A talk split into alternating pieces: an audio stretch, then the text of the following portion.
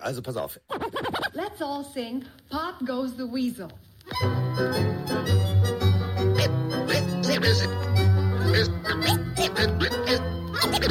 Es ist soweit. Let's ride. Pille für den Mann. Pille, Pille, Pille, Pille für den Mann. Carsten Sprengemann. Weichstieflagen.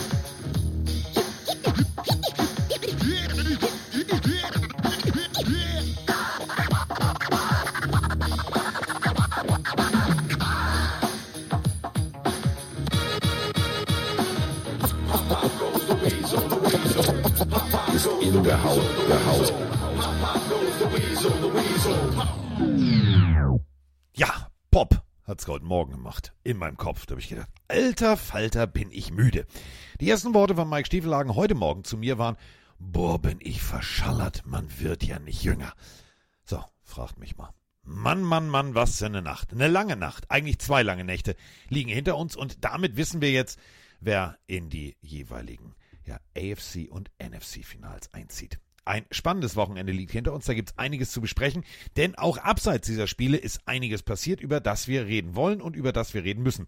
Und äh, jetzt ist er da. Noch leicht müde, die Kaffeemaschine hat schon ihren Dienst gemacht, das heißt, er sitzt da mit koffeinhaltigem Heißgetränk, guter Laune, aber Augenrändern. Aber das ist nicht schlimm.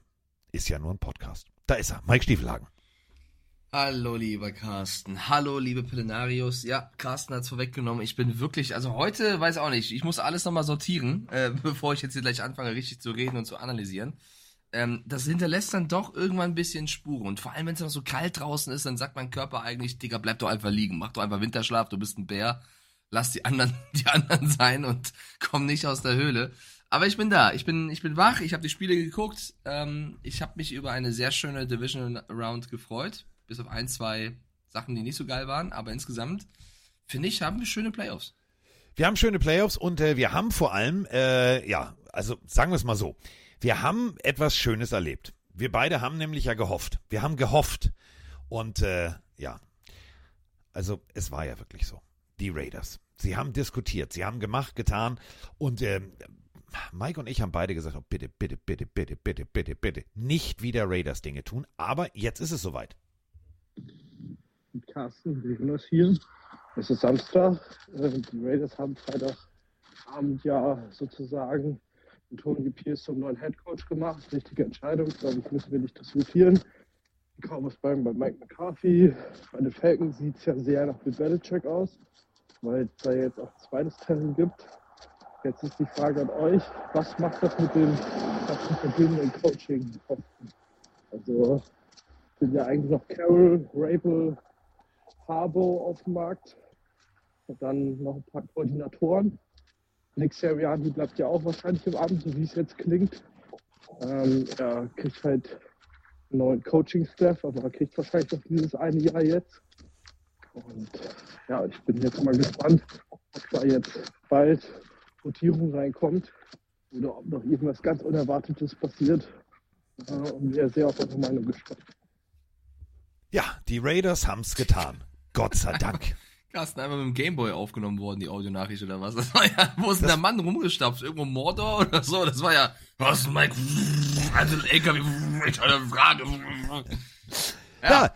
wir sind immer dabei. Egal, wo ihr gerade wart, es klang ein bisschen wie matschige Moorwiese bei der Bundeswehr-Truppenübung. Aber wir haben verstanden, was du uns sagen wolltest. Gott sei Dank hat nicht noch irgendeiner Echt? eine Haubitze abgefeuert. Gut, Ja, ich übersetze es für dich. gut, Also, Dankeschön. Raiders, neuen Headcoach. Alles Ja. gut. Was macht das? Ich, siehst du, ich habe ein Gehör wie ein, also wie ein, wie ein, wie ein, hört ein Lux gut? Ja, ein Lux hört gut. Äh, oder wie eine Fledermaus. Ähm, was macht das mit den Verbleibenden? Also Pete Carroll, hast du auch erwähnt, bleiben natürlich, der bleibt natürlich Berater bei den Seahawks. Bei den Rest, sage ich mal so, du hast gefragt, was bedeutet das jetzt für die verbleibenden Posten? Ich sag mal so, das Karussell wird sich jetzt äh, nach dem Super Bowl ratzifatzi drehen und da kommt keine Ansage, nächste Runde fahren wir rückwärts, rückwärts, rückwärts, sondern das heißt zusteigen, einsteigen, hinsetzen, unterschreiben, fertig. Denn jetzt ist Druck auf dem Kessel. Finde ich auch gut so. Ja, ich glaube, dass das Karussell gar nicht so sehr gedreht wird dadurch, weil ähm, die Raiders sich auf den Mann committed haben, der schon da war. Da wird ja niemand Neues geholt. Das heißt, äh, die ganzen Gerüchte, die du um Harbour und die Raiders und so hattest, waren wahrscheinlich gar nicht so, mit so viel Substanz, ähm, da Pierce der Frontrunner war, sie ihn nochmal interviewt haben und sich, für diesen äh, doch äh, untypischen Raiders-Schritt entschieden haben. Ich finde es jetzt eher spannend, was mit, den, mit der Franchise passiert, weil was macht Antonio Pierce zum Beispiel? Was möchte er für einen Quarterback haben? Ist es dann doch Aiden O'Connell, mit dem er ja auch ein paar gute Spiele hatte? Oder gehen sie doch für wen Neues? Also, da gibt es einiges, was, was passiert mit Devonta Adams. Jetzt muss es äh, Antonio Pierce machen. Er ist auf jeden Fall jemand, ähm, den die Spieler mögen und der im Lockerroom, Lockerroom ein gutes Standing hat. Äh, also es ist Potenzial da, dass da weiter was wächst, aber es ist natürlich trotzdem auch Potenzial dafür da, dass ihm ein bisschen die Erfahrung fehlt, ähm, den nächsten Schritt mit dem Team zu machen, weil er ist auf jeden Fall ein Motivator, auf jeden Fall jemand, der die Jungs hinter sich hat. Aber reicht das aus, ist halt dann die nächste Frage. Das ist eben genau der Punkt. Aber, und das äh, haben wir ja gesehen, äh, Emotionalität im Lockerroom entstand, äh, Leidenschaft entstand. Und äh, das ist, glaube ich, das Wichtige. Wir haben damals, wenn wir mal ein bisschen zurückspringen, mit Flores, ETT, mit Archell, äh, auch ja, unkonventionelle ehemalige Spieler der Raiders zu Coaches werden lassen. Äh, also damals nicht wir. Also ich habe jetzt nicht damals L. Davis beraten, aber ihr wisst, was ich damit sagen will. Also wir haben es als Fans erlebt und es hat sehr gut funktioniert. Vielleicht funktioniert auch das. Du hast gerade die, die, die, ja, die wichtigste Frage eigentlich gestellt. Was machst du auf der Quarterback-Position? Du kannst jetzt eigentlich an der Position picken, wo gegebenenfalls einer runterrutschen könnte.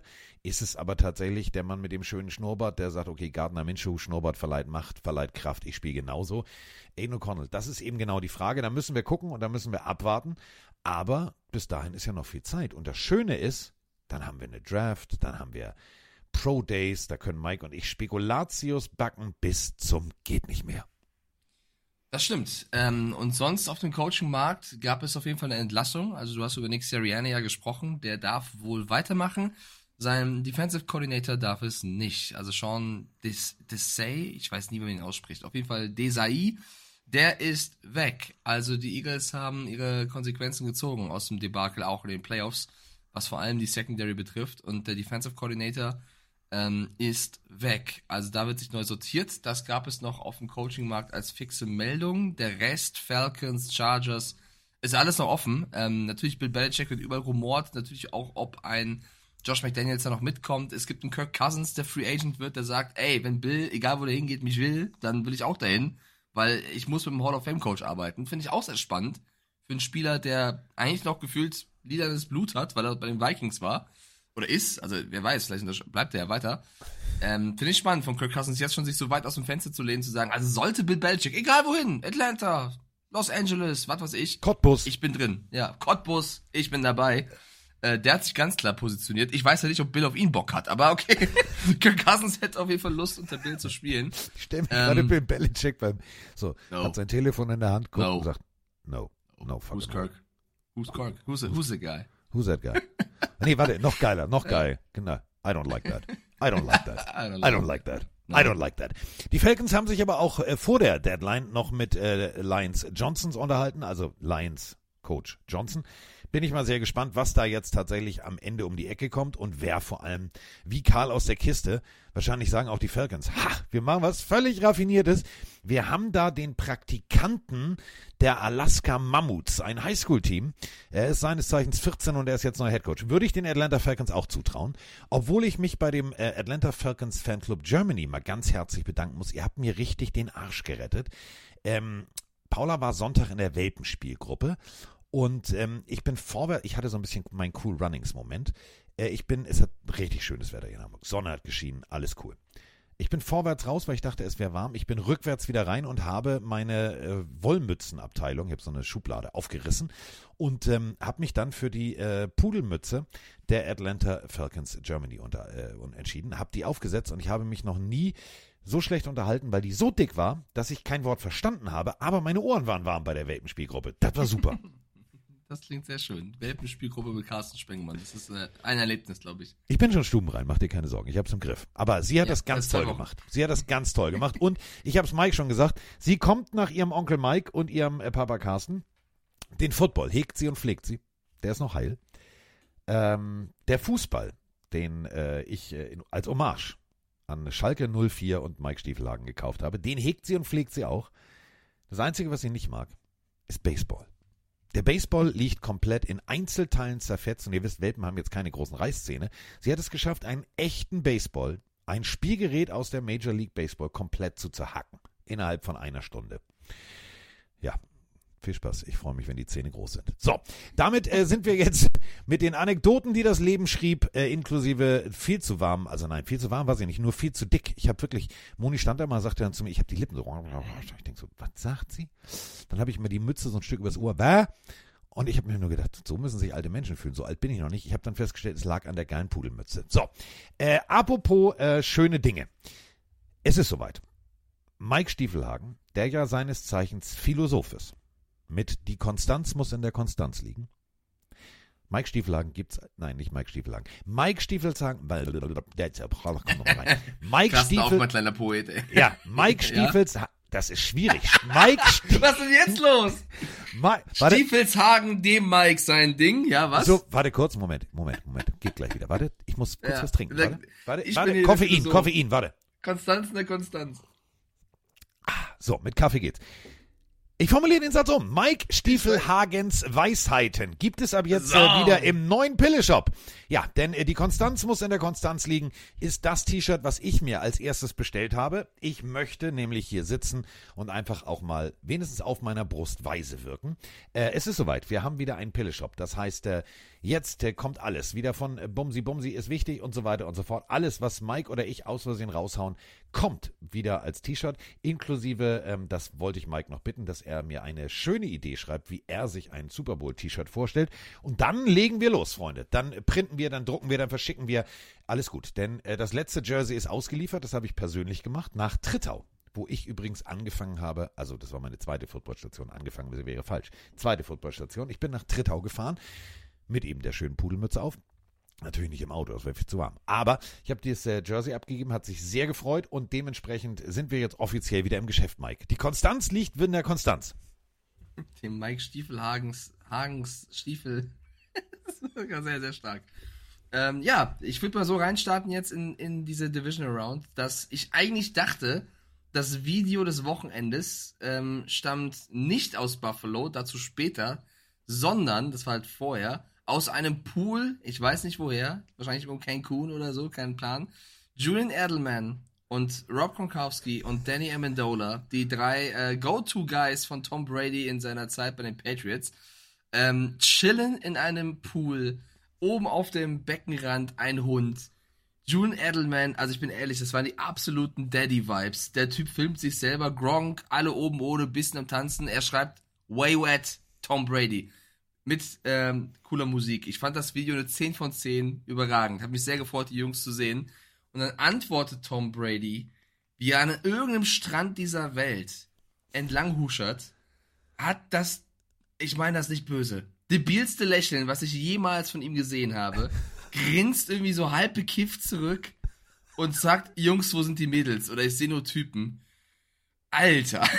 Also wie cringe kann man auf ein cooles Video antworten? Ich liebe Tom Brady. Ich liebe das Video, nicht falsch verstehen. Aber ich dachte mir so, Alter, da sind drei Männer in einem Pool, hängen ab, Brusthaare sind am Start, verschmitztes Lächeln, es fehlt die Zigarre, Junge, wo ist der Alkohol?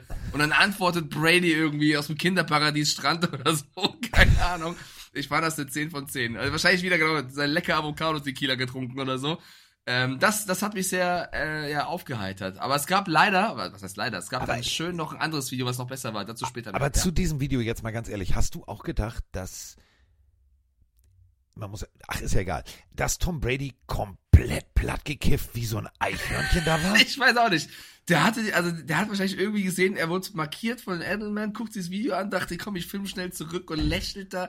Ich glaube, der hat den Mond, die Sonne, die Erde und den, den, den Mars auf einmal gesehen. Ich habe keine Ahnung, aber ich habe so einen Blick selten. Es wirkt wie ganz heftig im Concussion-Protokoll, als wenn wirklich irgendwas raus aus dem blauen Zelt und Julian in ein Video stecken. Aber egal, ich fand's cool. Es war, es, es war wirklich ein Highlight auf Social Media. Aber wir, Ich vermisse die Jungs, Carsten. Ja. Ich, ich vermisse sie. Ich ich da, noch mal da sind wir ja beim Punkt. Da sind wir jetzt beim Punkt. Wir alle kennen ja die Blubber-Badewannen-Trade-Geschichte von Jared Goff und der Matthew Stafford. War irgendwo ein aktiver Headcoach in der Nähe? Man weiß es nicht. Äh, Neuerdings werden ja solche Deals äh, von Spielern, die äh, ja, tauschen, zurückkommen, gerne auch ähm, tatsächlich in der Blubberbadewanne abgehalten. Deswegen fand ich tatsächlich zu diesem Video einen Kommentar so großartig von einem äh, Hardcore-Fan der Philadelphia Eagles, der, fra der fragte, äh, die, ob die Jungs sich einmal rechts und links umgucken können, ob äh, Jalen Hurts und Dak Prescott auch irgendwo in der Blubberwanne sitzen Mhm, und mhm. ob irgendein Trainer in der Nähe ist. Ich hab's so gefeiert, weil dieses Video so Wellen geschlagen hat, ohne dass die eigentlich irgendwas sagen. Die stehen da nur wirklich mackermäßig Ja, ja. Und denken sich. Scheiß und also so am lustigsten Das fand Ding ich ist, den pitchnassen Hund im Hintergrund. Das Ding ist für mich, warum die NFL, also American Football und damit dann auch die NFL mit die coolste Liga der Welt ist. Die verstehen es einfach, ähm, nicht nur grandiosen Sport zu zeigen, sondern eben auch Entertainment.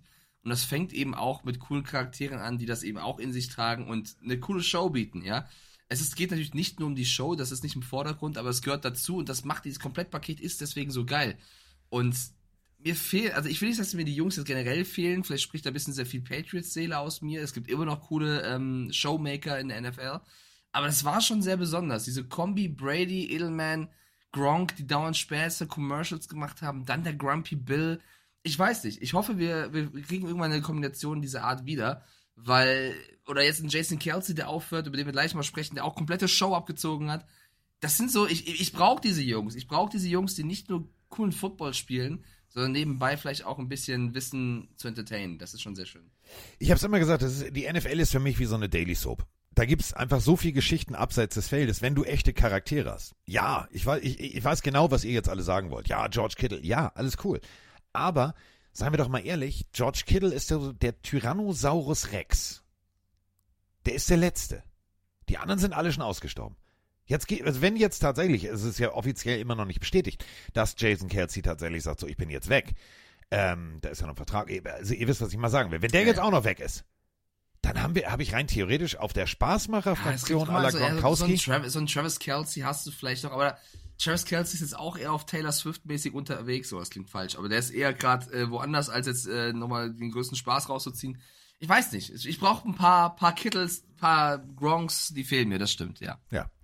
Ähm, und damit sind wir bei, ähm, ja, jemandem, der auch sehr deutliche Worte finden kann. Wir sind jetzt tatsächlich bei der ersten Partie. Damit ging es nämlich am Samstag los. Die Texans bei den Ravens. Und eine Sache müssen wir ganz deutlich so sagen. Wir müssen erst über die erste Halbzeit sprechen. Denn ich habe hier, Mike, tatsächlich zwei Footballspiele gesehen. In der ersten Halbzeit, ja, ein 10-10.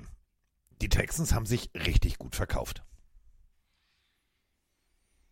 Kommt eine Audionachricht? Nee, okay. Nein. Ähm, ja, ich, ich mache es am Anfang wieder kurz wie letztes Mal, ähm, was das Tippspiel betrifft, weil ich verstehe mich selber nicht mehr. Also ich habe in der Division, in der, in der Wildcard Round alles falsch getippt. In der Division Round habe ich alles richtig getippt. So. Also der, der Spieltag, in Anführungsstrichen, geht an mich. Vier richtige Tipps, drei richtige der Plenarius, zwei von dir, Carsten. Also die Gesamtpunktzahl, euch trennt nur noch ein Punkt. Und äh, nach Spieltagssiegen bin ich un uneinholbar. Elf Dinger. Ich weiß nicht, wie ich es geschafft habe, so viele Spieltage zu gewinnen, so wenig Punkte zu machen, aber äh, ich bin halt für die besonderen Momente hier. Ähm, zum Spiel, ich habe vor diesem Spieltag gesagt, ich freue mich am meisten auf Texans Ravens. Und das Spiel hat mich am meisten enttäuscht. Weil ein Team, fand ich, dann doch nicht mit dem Momentum angereist ist, wie ich es gedacht habe. Für mich haben die Texans auch schon zur Halbzeit, wo es noch relativ spannend war, wo sie eigentlich, finde ich, weiter zurückliegen hätten müssen, die waren nicht ganz da und waren dann doch sehr beeindruckt von, von Baltimore. Selten habe ich ein Team gesehen, was sich mit Strafen so sehr ins eigene, in eigenen Fuß geschossen hat. Also die, die Penalties auf Seiten von Houston waren ja wirklich bodenlos. Also war ja kaum Play dabei am Anfang, auch von der O-Line, wo nicht irgendwer einen Fallstart hatte oder sonst irgendwas. Also sie waren hyper, hyper nervös oder, oder eben nicht ganz im Game. Dann hatten sie massiven Respekt vor Lamar Jackson. Also sie hatten wirklich nicht, ich will nicht sagen Angst, ihn zu tackeln, aber sie waren sehr abwartend und das hat Lamar halt brutal genutzt mit seiner Qualität. Der Anfang der Texans hat mir nicht gefallen. Stand 10-10 zur Halbzeit, ja, und dann wurde es irgendwann auch sehr deutlich, aber das war, fand ich, nicht Houston wie die Woche zuvor. Am Anfang war noch Wille, war noch Biss da. Gute Blitzpakete, äh, die tatsächlich Lamar Jackson in Situationen gebracht haben, ja, die dann auch dazu geführt haben, dass es 10-10 stand. Du hast von deiner Defense gelebt, die hat die Houston Texans im Spiel gehalten, aber du hast es gerade gesagt, hier ein Fallstart. Da teilweise auch wirklich ein Playcalling, wo ich gedacht habe, so, ey, Diggi, gegen die Linebacker ein kurzer Pass, wenn du acht Yards brauchst, vier Yards weit zu werfen, ist jetzt eher suboptimal. Ähm, dann Dann gro- so einen Drop von Dalton Schulz, Genau. weißt du, also es waren halt so, es waren halt viele Kleinigkeiten, die nicht funktioniert haben. Ich will also gar keine Kritik an CJ Stroud, der hat wirklich noch versucht, jedes, jedes Play so lange wie möglich zu halten. Ich fand das Playcalling auch gar nicht so schlecht, es ist halt super schwer, diese Ravens Defense, die haben halt kaum eine Schwachstelle. Nenn mir eine Schwachstelle der Defense. Es war super schwer auszumachen. Der Lauf wurde nicht etabliert, also es hat wenig funktioniert und dann noch diese Fehler wie Fall Starts, Drops, da hast du keine Chance gegen Baltimore. Immerhin gab es einen großartigen Punt-Return. Ähm, das muss Ja. man auch sagen. Steven Sims äh, mit der 82, die Rückennummer, guckt euch das, wenn ihr auf den Highlights seht, nochmal an. Nimmt den Ball auf, läuft direkt durch die Mitte, wo eigentlich Schluss sein müsste. Also da muss einer das Tackle machen. Und mein Highlight ist, wie er dann läuft und äh, er weiß natürlich hinter ihm, irgendeiner atmet da. Er guckt erstmal ganz entspannt zum, zum, zur Anzeigentafel hoch und guckt so, ah, alles klar, das Ding habe ich sicher. Ähm, das war aber auch das Einzige. Und ähm, die Ravens, ja, du sagst es gerade, die hätten zur Halbzeit höher führen müssen. Und daraufhin äh, hat Lamar Jackson dann gesagt, weißt du was, ähm, Brandrede in knapp 30 Sekunden kann ich. Und äh, er wurde dann nach dem Spiel gefragt, war, also wer denn jetzt? Coach Harbour oder er? Und dann sagt er, Freunde, das war ich, aber ich wiederhole es hier nicht. A lot of cursing at um, halftime. It'd be inappropriate if I said it right here.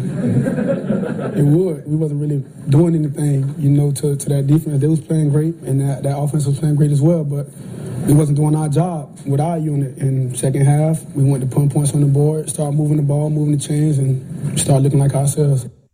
Ja, das ist halt auch genau diese Liederqualität, die es manchmal braucht. Typ geht raus, sagt, ja, alles klar, Jungs, ihr habt eben mir zugehört, denn jetzt äh, gibt's Krawall Remi Demi. Also äh, sehr deutliche Worte sollen da gefallen sein. Ähm, ein Teammate sagte, so viel F-Worte hat er noch nie gehört. Also ganze Sätze unterbrochen von einem Verb, nur aus F-Wörtern. Und ähm, es hat funktioniert, denn die Ravens kamen aus der Halbzeit und haben einfach mal gesagt, komm, dann machen wir's. Äh, sieben Punkte im dritten Viertel und dann müssen die Worte tatsächlich, die haben wahrscheinlich im Moment Nachgehalt. So, die Konstanz muss in der Konstanz liegen bisher. Ne? Manchmal verhaspelt man sich oder so. Und dann haben die Ravens verstanden, ach, warte mal, dann lass uns mal Gas geben. Noch 17 Punkte im vierten Viertel. Ähm, zweite Hälfte sind die Ravens, die mir aus AFC-Sicht wäre ich der Gegner jetzt am kommenden Wochenende, die würden mir Angst machen.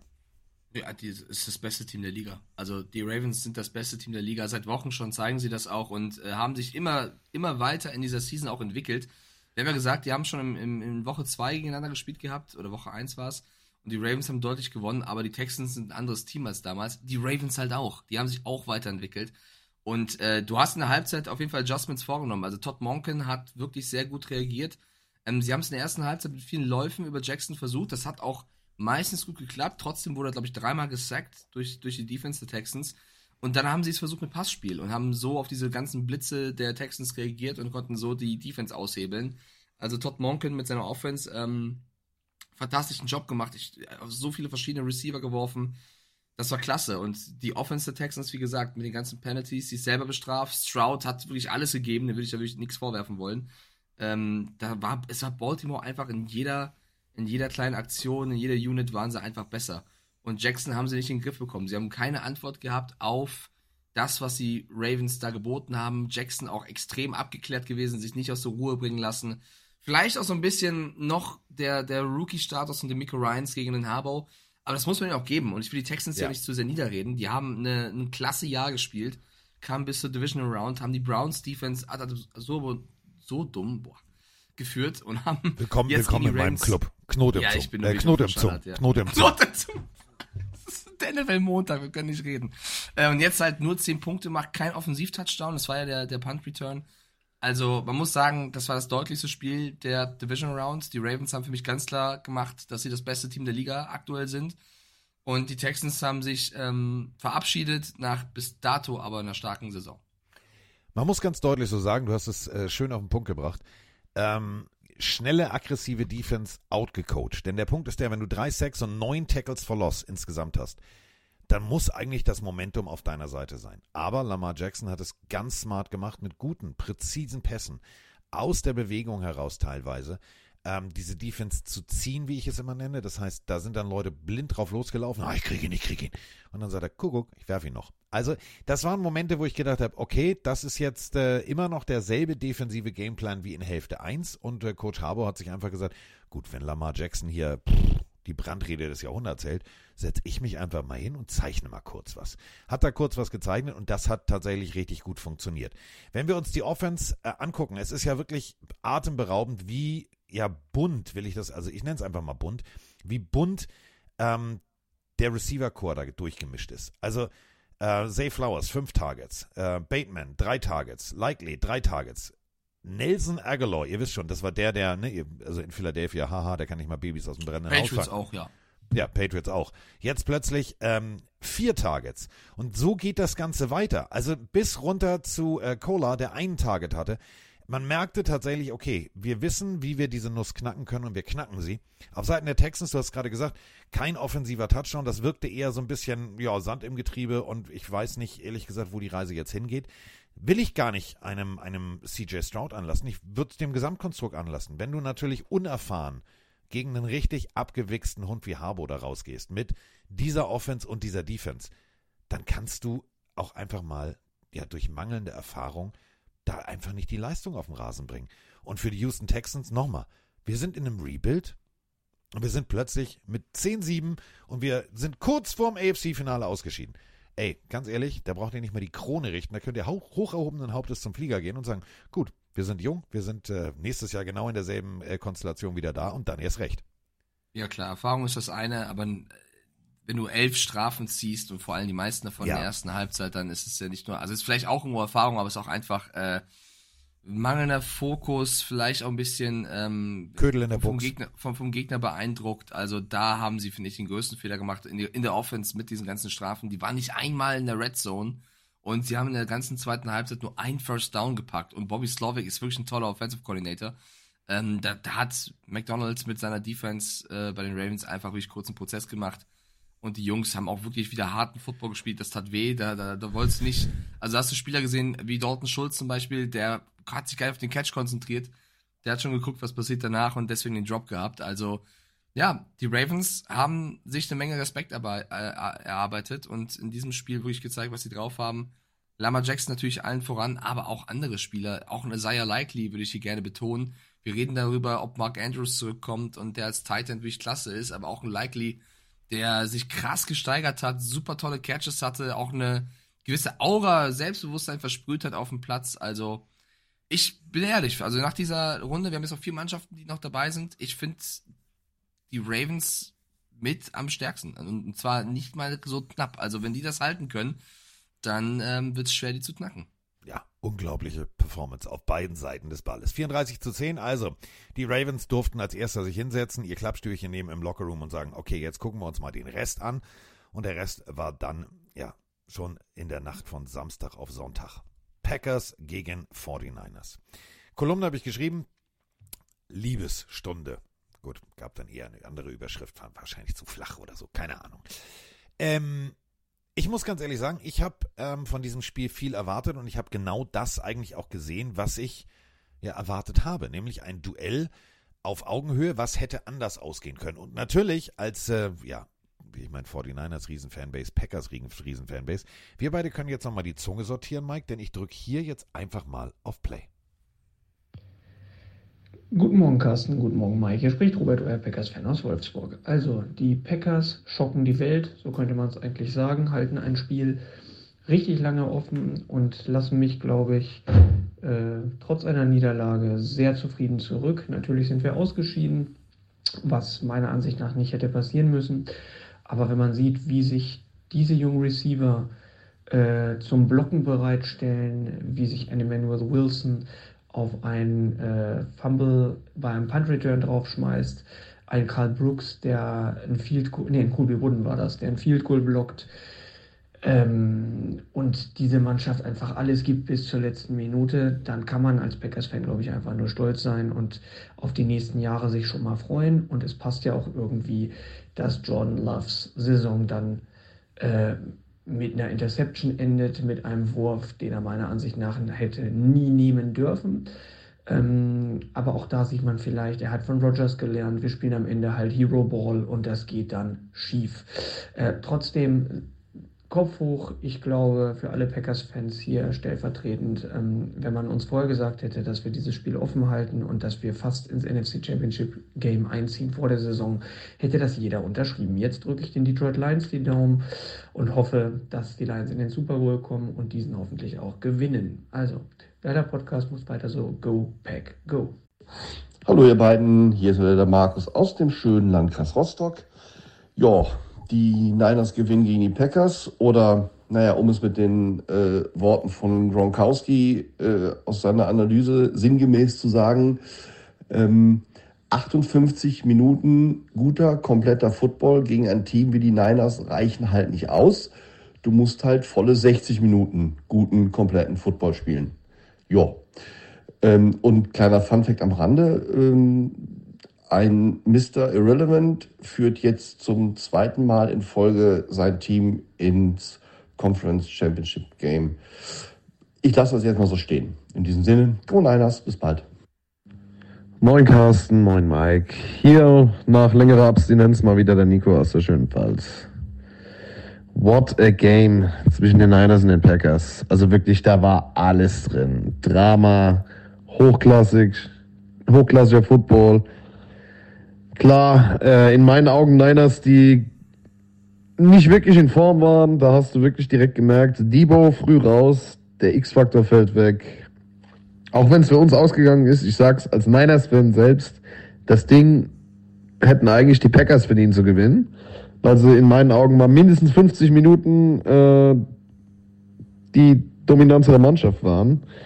Aber gut, den Sieg nimmst du halt mit jetzt und äh, ich hoffe auf Besserung im Championship Game gegen wen auch immer. Schätzungsweise die Lions. Aber ja, wird mal eure Meinung gerne wissen, wie ihr das Spiel gesehen habt. Ich wünsche euch eine schöne Woche. Ciao. Ja, also wie ich es gesehen habe, müde auf der Couch. Aber der Rest, äh, Mike, deckt sich eins zu eins. Ich habe wirklich gute Packers gesehen, wo ich persönlich eine Sache sagen muss. Das jüngste Team der NFL. Mit einem sehr, sehr jungen, ja, Hero Ball spielenden Quarterback hat sich meiner Meinung nach extrem gut verkauft, oder?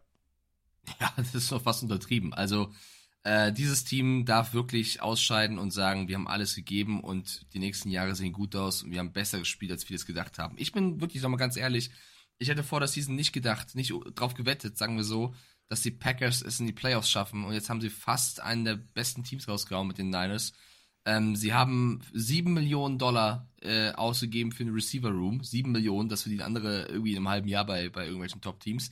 Sie haben einen Cap-Hit von 40 Millionen immer noch durch Aaron Rodgers, den sie nicht ausgeben dürfen. Und trotzdem haben sie es geschafft, mit der jungen Truppe, mit sehr vielen Rookies, jungen Spielern, so weit zu kommen und den 49ers-Fans, die ja auch hier und da in der Season gerne mal ein bisschen von oben herab geguckt haben, mal ganz kurz äh, die Eier zucken lassen. Also das war dann doch schön, wie die Packers äh, da mal ein bisschen für Radau gesorgt haben. Ich bin trotzdem, also ja, ich verstehe alle, die sagen, die Packers hätten es verdient gehabt. Aber ich finde trotzdem, dass die Niners bewiesen haben und mit, auch mit diesem Sieg, warum sie es auch verdient haben. Denn, du hast gesagt, Packers, jung, wilder Football, alles gegeben. Aber die 49ers haben sich zu keinem Zeitpunkt in diesem Spiel aus der Ruhe bringen lassen. Und es gab echt Momente, wo du eigentlich sagtest, boah, wie wollen die das noch aufholen? Green Bay ist am Ballen, schwierig. Aber sie haben lange gebraucht, ihren Rhythmus zu finden. Also wir haben ja auch über die Ravens gesprochen und wie es ist, Wochenpause zu haben. Bei den Niners hast du schon gemerkt, da braucht die Maschinerie ein bisschen, bis sie am Laufen ist. Und ähm, sie haben bis zum Ende dran geglaubt und durch einen tollen letzten Drive dieses Spiel gewonnen. Und das ist dann halt auch die Erfahrung, die vielleicht den Packers fehlt, die ja eigentlich auch noch mit drei Timeouts auf der Uhr hätten zurückkommen können. Ähm, muss man zugestehen. Aber trotzdem, Matt LaFleur, was der da aufgebaut hat, Jordan Love, äh, es wird darüber diskutiert, ob er jetzt einen langen Vertrag bekommt. Ich finde, anders als bei Daniel, Daniel Jones übrigens, den Vergleich gab es ja auch, ich finde, er hat hier den langen Vertrag verdient, weil er einfach das Team sehr weit geführt hat und gezeigt hat, was für Leaderqualitäten er auch hat. Ich würde Love den Vertrag geben, kann ich jetzt schon ganz klar sagen. Ähm, und ich habe sehr viele Packers-Fans. Ich habe gestern bei Twitch auf die, auf die Sonntagsspiele reagiert da kamen sehr viele Fans rein, die gesagt haben, boah, unser Kicker ist schuld und scheiß Kicker und ohne Kicker hätten wir gewonnen oder mit einem besseren Kicker hätten wir gewonnen. Das finde ich so einfach. Also klar, Carlson haut dieses 41 Yard Field Goal weit nach links und, und das sind Punkte, die fehlen und dadurch haben die Niners Momentum bekommen. Aber auch eine Interception von Love und ein, zwei schlechte Würfe von Love, die du in den letzten Wochen nicht gesehen hast, waren darunter und andere Sachen. Also am Ende immer zu sagen, wir haben mit drei Punkten verloren, unser Kicker ist schuld, finde ich einfach krass langweilig. Ja, es wäre zu simpel. Ähm, denn wir müssen natürlich in der Analyse zwei, drei Sachen vorher aufbröseln. Du stehst in, in Feldposition und da sind wir wieder bei genau diesem Moment. Natürlich, es ist immer noch ein junger, ja, es ist seine erste richtige Saison. Es ist kein Rookie, aber ganz ehrlich, das ist jetzt Rookie, weil das erste Mal in so einem wichtigen Playoff-Spiel on the road äh, mit so einer jungen Truppe. Da ist es völlig klar, dass gewisse Routen nicht stimmen, dass dann zum Beispiel auch Jordan Love 1, 2 und nicht mehr 3 und 4 checkt. Es ist völlig klar, da schleißen nicht kleine individuelle Fehler ein, die einfach dieser Gesamtsituation, auch der Teamkonstellation angeht. Und wenn wir jetzt einfach nur wieder sagen, ja, aber der Kicker ist schuld. Ja, natürlich ist der Kicker schuld. Er hat das Ding verschossen.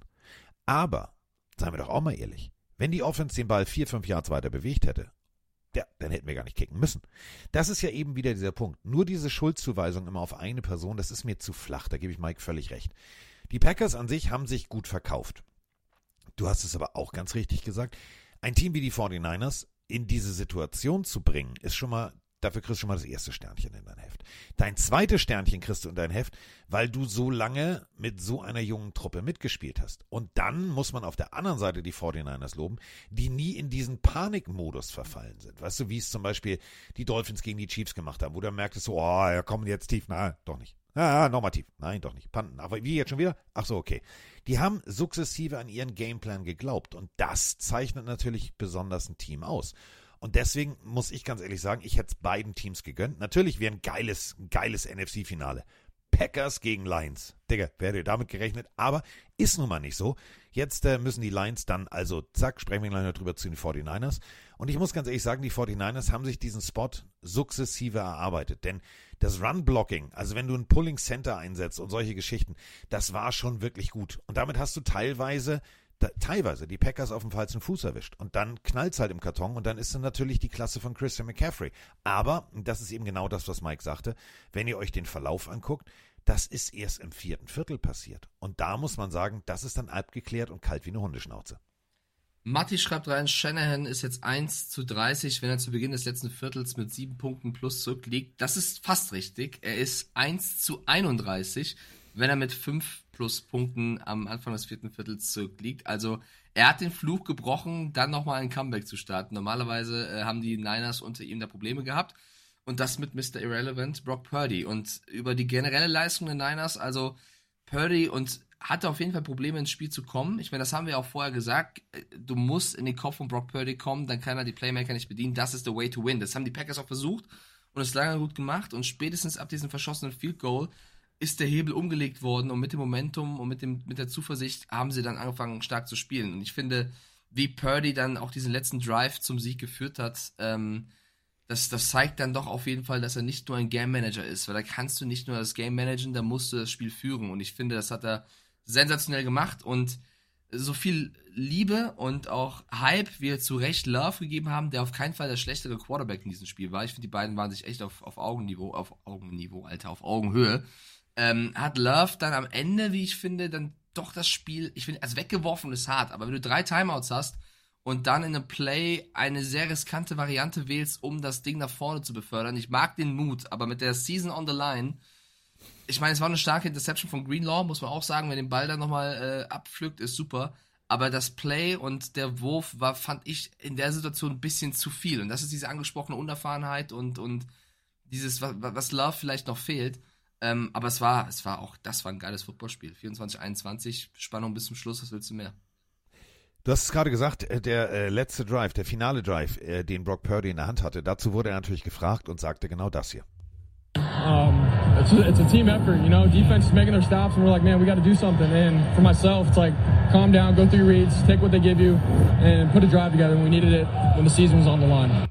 Ja, guck dir doch einfach an, was die Defense dir gibt, und dann nimmst du es. Ja, das äh, macht gute Quarterbacks aus. Und das ist genau wie du sagst, nicht Game Management, sondern das ist Moneyball. Gib mal her das Spielgerät, ich mach das jetzt. Genau das hat auch Jordan Love versucht. Du hast es gerade angedeutet. Ähm, ja, also du kriegst als Coach sowieso immer Schnappatmung, wenn Planfoot und Tralala, also wenn die Position nicht richtig ist und dann der Wurf rausgeht. Das macht er teilweise extrem gut. Da immer eine hundertprozentige Happy End Quote. Ähm, allerdings jetzt quer übers Feld erste, erstes No-No. Also wirklich No, No, No, No, No, No, No. Nicht quer übers Feld. Dann auch nicht in Form so einer leicht angedeuteten Bogenlampe, denn er ist der Ball zu lange unterwegs. Und du hast es gerade gesagt, da war noch Timeout da. Nimm, was die Defense dir gibt. Hör Brock Purdy da einfach mal zu. Wirf den Ball kurz raus. Nimm die 8 Yards, die 7 Yards. Notfalls raus ins Aus, hält die Uhr an. Dann nächstes Play. Da hat er es versucht. Er hat gesagt, oh, dahinter, der ist tief. Ja, hat aber nicht gereicht. Und somit die Saison weggeworfen. Mutig. Wir haben es vorhin gehört. Hero Ball. Ist so ein bisschen Brad Favre, Aaron Rodgers. Das muss irgendwas im Käse sein. Ich weiß nicht warum. Aber damit haben auch die Jungs schon äh, Spiele weggeschmissen sind trotzdem im Falle von Brett Favre in die Hall of Fame eingezogen. Deswegen Mund abwischen, neues Käsescheibchen drauflegen und los geht's. Ja, Twitch the Don schreibt gerade rein, aber wenn das klappt, dann jubeln alle. Richtig, und wenn es nicht klappt, dann wirst du kritisiert. So ist das mit riskanten Plays. Du wirst entweder der Held oder eben der Loser. In dem Fall ist er der Loser geworden. Ich finde aber auch, man muss es ihm eingestehen als junger Spieler. Dennoch, äh, aus, aus Coaching-Perspektive ähm, war das in dem Fall die falsche Entscheidung. Und dann wirst du halt auch dafür kritisiert. Und dann verlierst halt auch so ein Spiel. Ähm, und deswegen, es ist nicht nur das verschossene Field Goal, warum die Packers verloren haben. Es waren dann hier und da Kleinigkeiten in dem Spiel, wo sie echt gegen eine gute Mannschaft sehr gut ausgesehen haben. Und die Niners, äh, doch zu Greenlaw am Ende, weil gerade reingeschrieben wird vom Bömmel, dass Greenlaw nach der Interception aber nicht runtergeht, ist extrem blöd. Zum Glück behält er den Ball. Richtig, also das hätte auch nach hinten losgehen können. Äh, nach dem Spiel gab es trotzdem, ich meine, wenn du gewinnst, dann, dann bist du ja locker, eine coole Pressekonferenz Konferenz zwischen Fred Warner und Greenlaw wo Fred Warner erzählt, dass er eigentlich schuld daran ist, dass Greenlaw nicht runtergegangen ist, weil er Greenlaw zu Beginn der Saison gesagt hat, er wird einen Pick Six mal schaffen. Und Greenlaw wollte unbedingt für Warner das beweisen. Und beide Jungs lachen sich dann ab und sagen, ja, deswegen, ich habe versucht, aber es hat nicht funktioniert. Und wenn es natürlich schief geht, dann sind das die Idioten, ne? muss man auch sagen, weil geh da runter. Es, es macht keinen Sinn, da jetzt noch äh, für einen Pick Six zu gehen. Ähm, ja, ich fand trotzdem Fred Warner sehr lustig. Er sagte, ey Leute, ich, ich bin schuld ich, ich stiche den Jungen vor jedem Spiel an, Pick 6 zu machen und deswegen, äh, ja, war, war eine schöne Anekdote auf jeden Fall. Um jetzt nochmal deutlich äh, zu sagen, ja, der Kicker hat zwar verschossen, aber wenn wir uns die restlichen, den restlichen Zahlensalat angucken, 330 Yards auf Seiten der Green Bay Packers, 356 auf Seiten der 49ers, 20 First Downs, das ist eins mehr als die äh, 49ers, die hat nämlich nur 19. Ihr seht, es ist ein Duell komplett dicht. 30-19 hatten die Packers den Ball 29-41 die 49ers. Und um jetzt mal ganz kurz Liebe für Kicker dazulassen. Ja, das Ding ist daneben gegangen. Aber die wichtige Zahl und der Unterschied, den finden wir in der Turnover-Sektion. Zwei Turnovers auf Seiten der Packers. Ja, das hat es dich am Ende gekostet. Denn hättest du die vermieden, Abfahrt, wilde Fahrt. So, hättest du ne, nicht die, die Bogenlampe Richtung Mitte, Hero Ball gespielt, ja, dann wäre es vielleicht, ja, wenn der Kick vorher ist, alles gut, aber es wäre dann in die Overtime gegangen. So, abwischen, wirklich, nicht ärgern, weil Packers-Fans, ganz ehrlich, was, springen wir mal ein paar Wochen zurück, da saß ich mit Mike hier, also nicht, ich saß nicht mit Mike hier, sondern, also ich saß hier und Mike saß da und ähm, wir haben eine Folge aufgenommen und da weiß ich noch ganz viele Packers-Fans, unter anderem auch der aus Wolfsburg, ja, die Erwartungshaltung ist bei Null, das war Woche eins. Ähm, wir sind im Rebuild und mal gucken und ja, und nächstes Jahr und nächstes Jahr. Jetzt hattet ihr ganz kurz die Hand schon am NFC-Finale. Und ja, es gibt viele, die sagen, oh, es ist eine neue Dynastie. Nein, es ist ein Team, was genau den richtigen Rebuild hinlegt, nämlich genau wie die Houston Texans. Jung, heiß, hungrig und vor allem talentiert. Deswegen nächstes Jahr dann Packers Football. Richtig, und eine wichtige Personalie, die ich jetzt zum Abschluss dieses Spieles noch mitgebe, ist Debo Samuel, der natürlich mit seiner Schulterverletzung äh, ja, Sorgenfalten bereitet. Äh, wir brauchen einen fitten Debo Samuel auf jeden Fall in der Championship Round, weil ansonsten, obwohl diese Offense so viele tolle Spieler hat, ich finde, wenn Samuel nicht da ist, dann fehlt auf jeden Fall irgendwas. Er ist so ein bisschen, ja, die Schatztruhe bei Shanahan, der, der, der Spieler mit dem Fragezeichen, wo du nicht weißt, was er macht, der so viel Qualität hat, der für alles äh, zu haben ist, für jedes Trickplay. Und wenn der fehlt, dann, dann, dann merkst du das. Das zeigen auch die Stats. Also mit Samuel stehen sie 53 zu 23. Ja, also gewinnen sehr viele Spiele. Ohne ihn stehen sie 8 zu 9, seitdem sie ihn 2019 geholt haben. Also haben einen negativen Rekord, wenn er fehlt. Und deswegen, äh, Debo Samuel muss fit werden. Äh, ansonsten haben die Niners einen wichtigen Spieler, der ihnen fehlt. Äh, und das trotzdem, trotz CMC, Brandon Ayuk, George Kittle, Trent Williams, Brock Purdy, alles tolle Jungs. Aber Debo Samuel ist so ein bisschen der, die Salz, das ist Salz in der Suppe, keine Ahnung. Der muss fit werden. Ja, definitiv. Denn ohne Debo Samuel ist das, ich will nicht sagen, Schatzkiste, finde ich schön. Also wirklich, lass mal aus der Schatzkiste eine Werkzeugkiste machen. du hast als Coach eine Werkzeugkiste. Da ist ja ganz viel drin. Jetzt hast du da so ein Schweizer Universal Taschenmesser, Leverman, Multitool, whatever. Debo Samuel. Der Rest ist natürlich, ja, also wenn du eine Säge rausholst, weißt du, es wird gesägt. Wenn du einen Hammer rausholst, weißt du, es wird gehämmert. Und das ist eben genau der Punkt. So ein Spieler macht deine Offense unberechenbar. Und ähm, ja, Daumen drücken für alle 49ers-Fans und vor allem natürlich für äh, Samuel selber, dass das äh, ja bis zum äh, Finale, also bis zum NFC-Finale nächste Woche reicht. Damit sind wir beim äh, potenziellen, äh, bei der potenziellen Gegnersuche. Also kurze Nacht, aufgestanden, ich habe es vorhin schon gesagt, Welpenspielgruppe, Jersey abgegeben, Couch. So. Und äh, dann hieß es Detroit in Detroit gegen die Tampa Bay Buccaneers. Unser Freund Holger war in der glorreichen Position, weil er äh, bei Mercedes-Daimler Diesel arbeitet, vor Ort zu sein. Und ähm, habe mit ihm telefoniert vorher, sagte, hier ist eine Atmosphäre, das kannst du dir nicht vorstellen, das ist der Super Bowl. Das ist jetzt mal ohne Kack, scheiß auf Palmen, scheiß mal auf, äh, ist egal, Las Vegas. Wir haben hier eine richtig geile Stimmung. Er sagt, die Leute waren alle hyped. Was ich persönlich am allergeilsten finde, bevor wir in dieses Spiel einsteigen, kannst du dich dran erinnern an den alten Herrn, der 66 Jahre eine Dauerkarte hat? Wir haben drüber Ja. gesprochen, der eingeblendet wurde. Ja. Den haben die Detroit Lions, Benjamin Cap, so heißt er, an die Seitenlinie geholt. Der durfte mit allen da stehen und er war der Star. Nicht die Musiker von den Red Hot Chili Peppers. Nicht Eminem. Die sind alle zu ihm gegangen und wollten mit ihm ein Foto haben. Wie geil ist diese Geschichte bitte? ja, ist mega. Also der Mann hat alles erlebt. der weiß, wo sie herkommen. Der, äh, der, ich glaube, da fließen auf jeden Fall auch Tränen, weil was die Lions da gerade machen, ist äh, historisch. Also das, das ist mit die schönste Geschichte. Und ich glaube, als neutraler Fan, ich glaub, die meisten Fans, die jetzt ausgeschieden sind mit ihrer Mannschaft, ich glaube, die meisten drücken Detroit die Daumen, weil das die schönste Feel-Good-Story und die schönste Märchen-Story. Aber ich habe das auch im, im Twitch-React mit Chris von Pete's mit gesagt. Ich hätte den Buccaneers auch irgendwo gegönnt. Also die Bucks mit Baker Mayfield, das war auch eine coole Storyline. Und das Spiel ähm, hat mir sehr gefallen, weil es hin und her ging und weil beide Quarterbacks echt einen guten Job gemacht haben, größtenteils. Also, zwei Nummer eins, also First Overall Picks gegeneinander. Einziges Problem ist nicht mehr bei dem Team, wo sie eigentlich ausgesucht wurden. Der eine bei den Browns, der andere bei den Rams. So. Draftbust will ich das nicht nennen, aber schon ein gewisses Fehlinvest. So. Die Rams haben dafür was gekriegt, die Browns, ja, nee, so. Das ist der Baker Mayfield, der am Anfang der Saison von Lenny, der übrigens bis jetzt keine Sprachnachricht geschickt hat, was mich sehr Was? irritiert. Ja, irritiert mich. Aber egal. Ähm, der, der, der schläft noch, der ist noch, der ist mucksch, der weint noch. Also kann ich ja verstehen. Also das war ja jetzt wirklich zum Greifen nah. Aber also die Cleveland Browns äh, verletzt mit, mit mit angeschlagener Schulter äh, wirklich gut geführt, noch, noch ins gelobte Land getragen und dann mehr oder minder vom Hof gejagt. Jetzt bei den äh, Tampa Bay Buccaneers. Und das war alles dabei an Zutaten, wo ich sage, geiler Scheiß. Genau so will ich ein Footballspiel sehen. Und es war ein geiles Footballspiel. Und du hast es gerade gesagt, ich hätte es tatsächlich zwischendurch auch Baker Mayfield gegönnt, denn der hat einfach mal mit Herzblut gezeigt, ich will, ich will, ich will. Aber auf der anderen Seite war einfach mal Aiden Hutchinson und Co., die haben einfach mal gesagt, nee, nee, nee, wir wollen, wir wollen, wir wollen.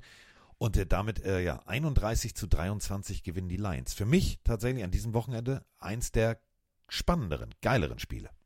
Ja, und vor allem, wir müssen auch Jared Goff nochmal loben. Da waren so geile Pässe bei, was Jared Goff, also muss man fast ja fragen, ist es der gleiche Jared Goff wie damals bei den Rams? Ähm, was man, oder was aus einem Menschen passieren kann, wenn er sehr viel Liebe und, und äh, Selbstvertrauen aus seinem Umfeld tanken kann. Sehr, sehr geil, was Jared Goff da gespielt hat. Es waren Kleinigkeiten für mich, die dieses Spiel entschieden haben. Äh, das fängt damit an, dass ähm, Baker Mayfield einen Ball wirft, der getippt wird und zu einer Interception führt und Jared Goff mal einen Ball geworfen hat in die Endzone und Jamal Dean es nicht hin, den Ball zu fangen und eine Interception für die Bucks zu machen. Also das waren die Kleinigkeiten. Die Lions waren einfach in den entscheidenden Situationen konsequenter in ihren Ausführungen, hatten immer zu richtigen, in richtigen Momenten richtige Antworten, sei es ein Amon Ra, der in der letzten Sekunde nochmal irgendwie in, in Yards nach vorne springt, ums First Down zu holen, sei es ein Sam Laporta, der wieder ein Riesenspiel gemacht hat, sei es ein Jared Goff, der teilweise echt Würfe hatte, die perfekt kamen, sei es die Defense um Aiden Hutchinson, die äh, wichtige Stops gehabt hat im Spiel, wo es drauf ankam. Manchmal auch, also mit der größte Schlüsselfaktor war für mich die O-Line der Buccaneers, die äh, ja sehr löchrig war. Hutchinson kam zwei, dreimal ungeblockt durch auch zu Mayfield. Der hatte deutlich weniger Zeit als ein Jared Goff, hat es trotzdem, finde ich, gut gemacht. Also auch Mayfield ähm, jeden Hit genommen, äh, hingehalten, also wirklich sich nicht, nicht geduckt, nicht irgendwie versucht, äh, sich zu schützen, sondern für sein Team vorangegangen. Und die Lions O-Line will ich auch loben, weil da ging sehr früh der Left Guard raus mit Jackson, verletzungsbedingt, und der Center Ragnov, der sichtlich gequält war nach, einem, nach einer Verletzung, wo der eigene Matey draufgestiegen ist, hat durchgezogen, dass Dan Campbell sogar auch immer zu ihm kann, Digga, geht's dir gut? Ist alles in Ordnung? Soll ich dich rausnehmen? Und er sagt, es passt. Coach, es passt. Und bei jedem Snap geht er in die Knie und du denkst, er kippt gleich um. Ähm, hartes Footballspiel, beide Seiten alles gegeben, auf die Zähne gebissen. Und dann wirft Mayfield am Ende durch eine Interception das Spiel weg, wo sie aber auch zwei Scores hinten lagen und äh, risikohaft spielen mussten. Und dann kamen wieder die Kommentare wie, ja, klassischer Mayfield und keine Ahnung was. Alter, der hat so ein Riesenspiel gespielt. Er hat äh, jetzt zwei Interceptions auf dem Sheet. Die zweite war seine Schuld, die erste war es nicht. Ähm, du musst die erste was war Mike. Evans, der wollte Beachvolleyball spielen. Ähm, deswegen, ich, ich finde jetzt, also Baker Mayfield hat ein gutes Spiel gemacht. Die haben nicht wegen Baker Mayfield verloren. Auf Nein. gar keinen Fall. Bitte hört auf damit. Nur weil er am Ende den Ball wegwirft. Die Lions sind weiter und ich freue mich darüber. Moin Carsten, moin Mike, Armin aus Norderstedt. Die Lions gehen ins NFC Championship Game. Es, es, hört sich so blöd an. ne? Ich bin 37 Jahre alt und hier erfüllt sich sowas wie ein Kindheits-Jugendtraum. Es ist, ich kann das gar nicht richtig in Worte fassen, was ich fühle. Ich bin so happy und diese Bilder zum Schluss, wo, wo Hutchinson da steht und einfach den Blick durchs Stadion, einfach das Aufsaugen, der das selber noch verarbeiten muss. Das, das ist so unglaublich, was da passiert. Ey, das ist kein, kein Victory Monday morgen, das ist Victory Woche und ey, wow, geil. Danke. Einen wunderschönen, unausgeschlafenen guten Morgen. Ähm, der Klaus aus Wächtersbach ist hier. Hat noch das Bild von Aiden Hutchinson, Nachschlusspfiff in den Augen. Der Local Hero genießt die Atmosphäre im Ford Field. Wie stolz muss der Junge sein? Go Lions. Ja, stolz und vor allem dankbar. Und das ist genau der Punkt. Das müssen wir uns einfach mal wirklich immer auf der Zunge zergehen lassen. Habe ich selber sehr oft gemacht, wenn DSDS-Finale, Halle dunkel, alle raus hingesetzt, habe gedacht, man weiß ja nie, ob das nochmal wiederkommt. Und du lässt es einfach sacken. Und an diesem Moment, meinen persönlichen Moment, habe ich gestern gedacht, als ich wirklich da nachts früh saß und dachte, meint ihr das eigentlich ernst? Es ist einfach nicht zu fassen. Und ich fand's geil, dass da kein Kameramann noch eine Journalistin hingeschickt hat und ja, und stell mal eine Frage, sondern dieses Bild war für mich Detroit Football. Leidenschaft und vor allem aber auch Emotionalität. Denn seien wir auch mal ehrlich, springen wir ein paar Jahre zurück. Ja, das wird eh nicht funktionieren. Ja, Hutchinson von Michigan, ja, geiler Typ, aber der Rest stimmt doch nicht. Und die Draft und hier und da. Und warum draftet man Rookie Running Back so früh?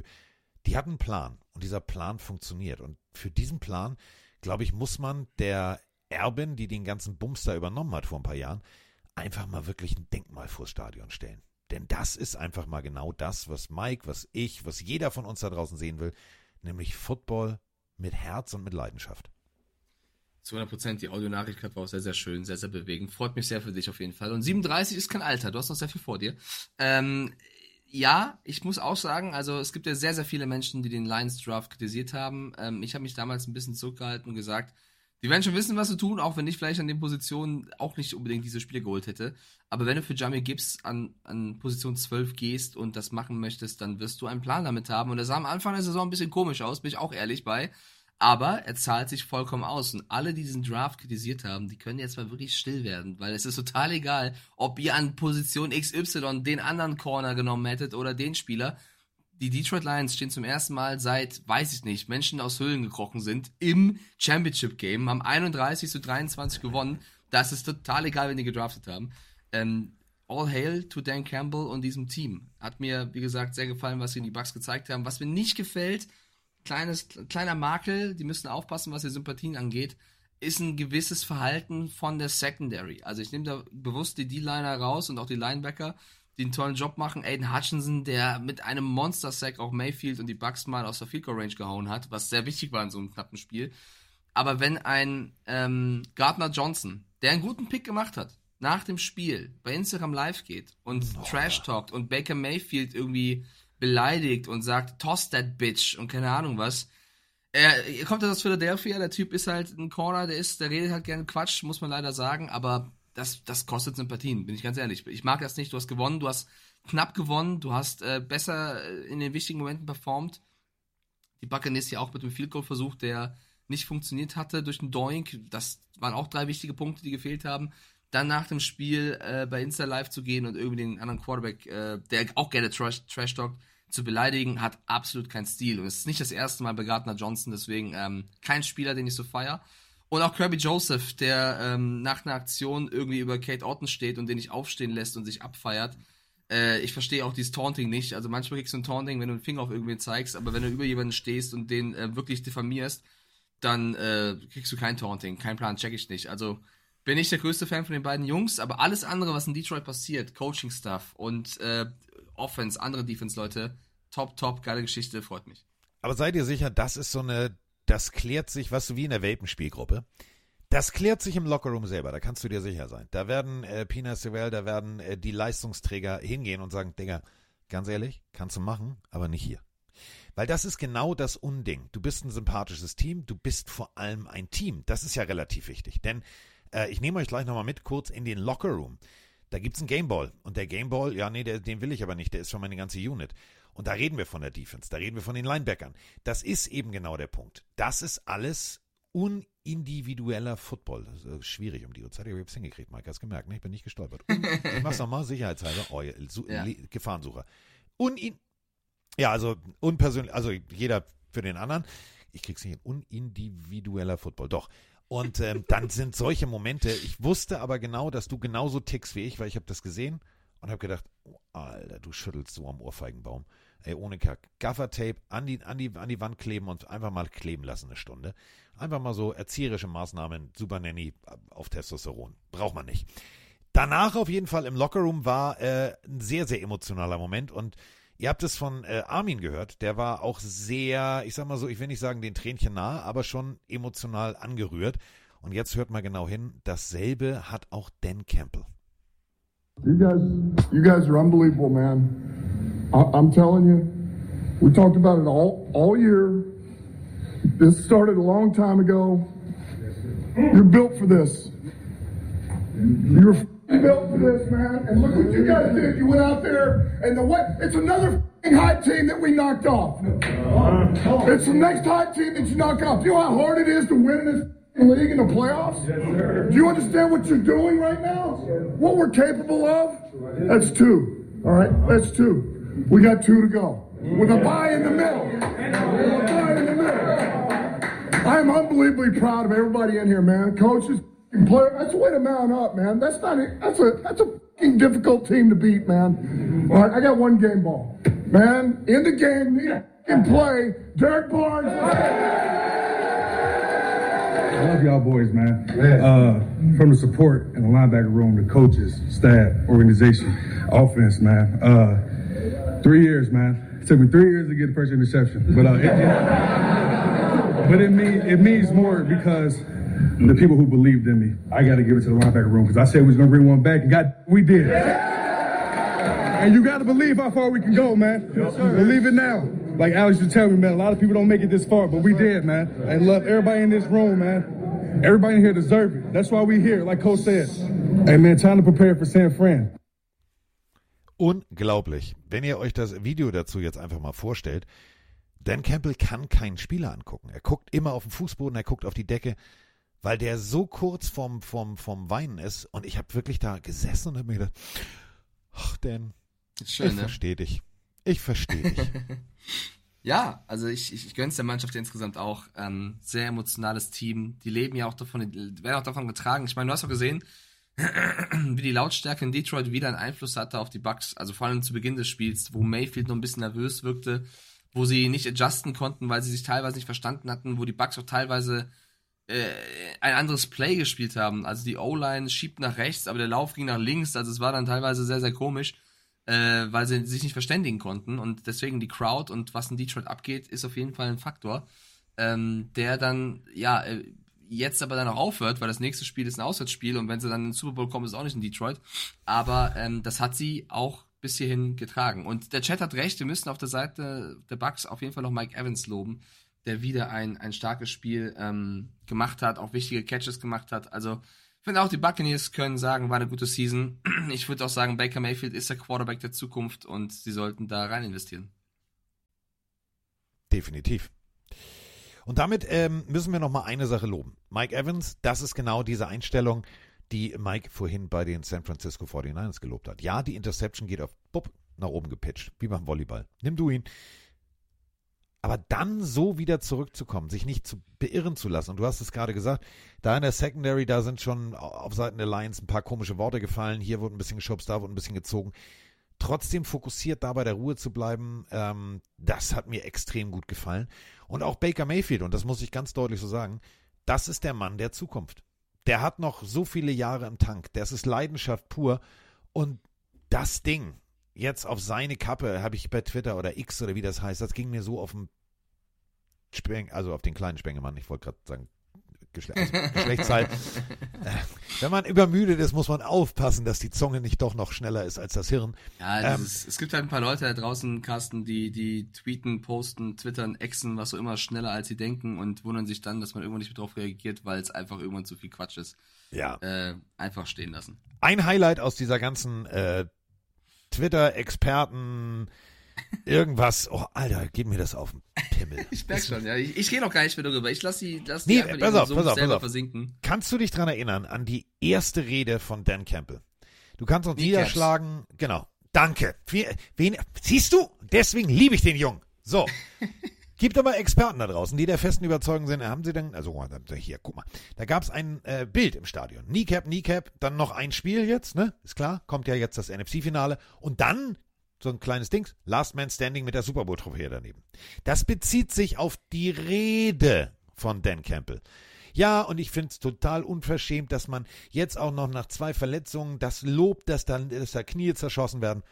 Freunde, Kontext ist immer sehr wichtig, wenn man etwas versucht zu twittern, zu xen und eine Meinung zu haben. Vielleicht erst denken, dann twittern. Ja, also, man muss, also ich bin ja auch einer von den Feinden, was Kirby Joseph da getan hat. Aber, Ja, aber- man muss ja sagen, Dan Campbell hat ja bei seiner ersten Rede nicht davon gesprochen, dass er den Gegner verletzen will, sondern es war quasi eine, ein, ein, ein Spruch dafür zu sagen, wir wollen harten, fairen Football spielen, uns den Gegner schwer machen, hier zu performen. Was ja auch richtig war, weil als er die Detroit Lions übernommen hat, äh, ging da gar nichts, Freunde. Die waren das Schlusslicht der Liga oder eines der letzten Teams. Er wollte vor allem Leben einhauchen, dass man, wenn man verliert, ist es in Ordnung, aber man kämpft und man, man lässt sich nicht abschlachten. Das ist ein Spruch, den er damals gesagt hat. Und jetzt hat ein Spieler, ähm, ja, Gegner verletzt, das stimmt. Das hat Dan Campbell aber nochmal betont, dass er, ja, sie wollen hart in Detroit spielen, aber sie wollen natürlich nicht jetzt die Gegner absichtlich verletzen. Und der Kneecap-Spruch ist nicht darauf bezogen, dass sie jetzt irgendwelche Kreuzbänder reißen, sondern, ähm, was tr trotzdem blöd ist, sondern es ist darauf bezogen, dass sie, dass sie es den Gegner schwer machen wollen und das haben sie jetzt wieder getan.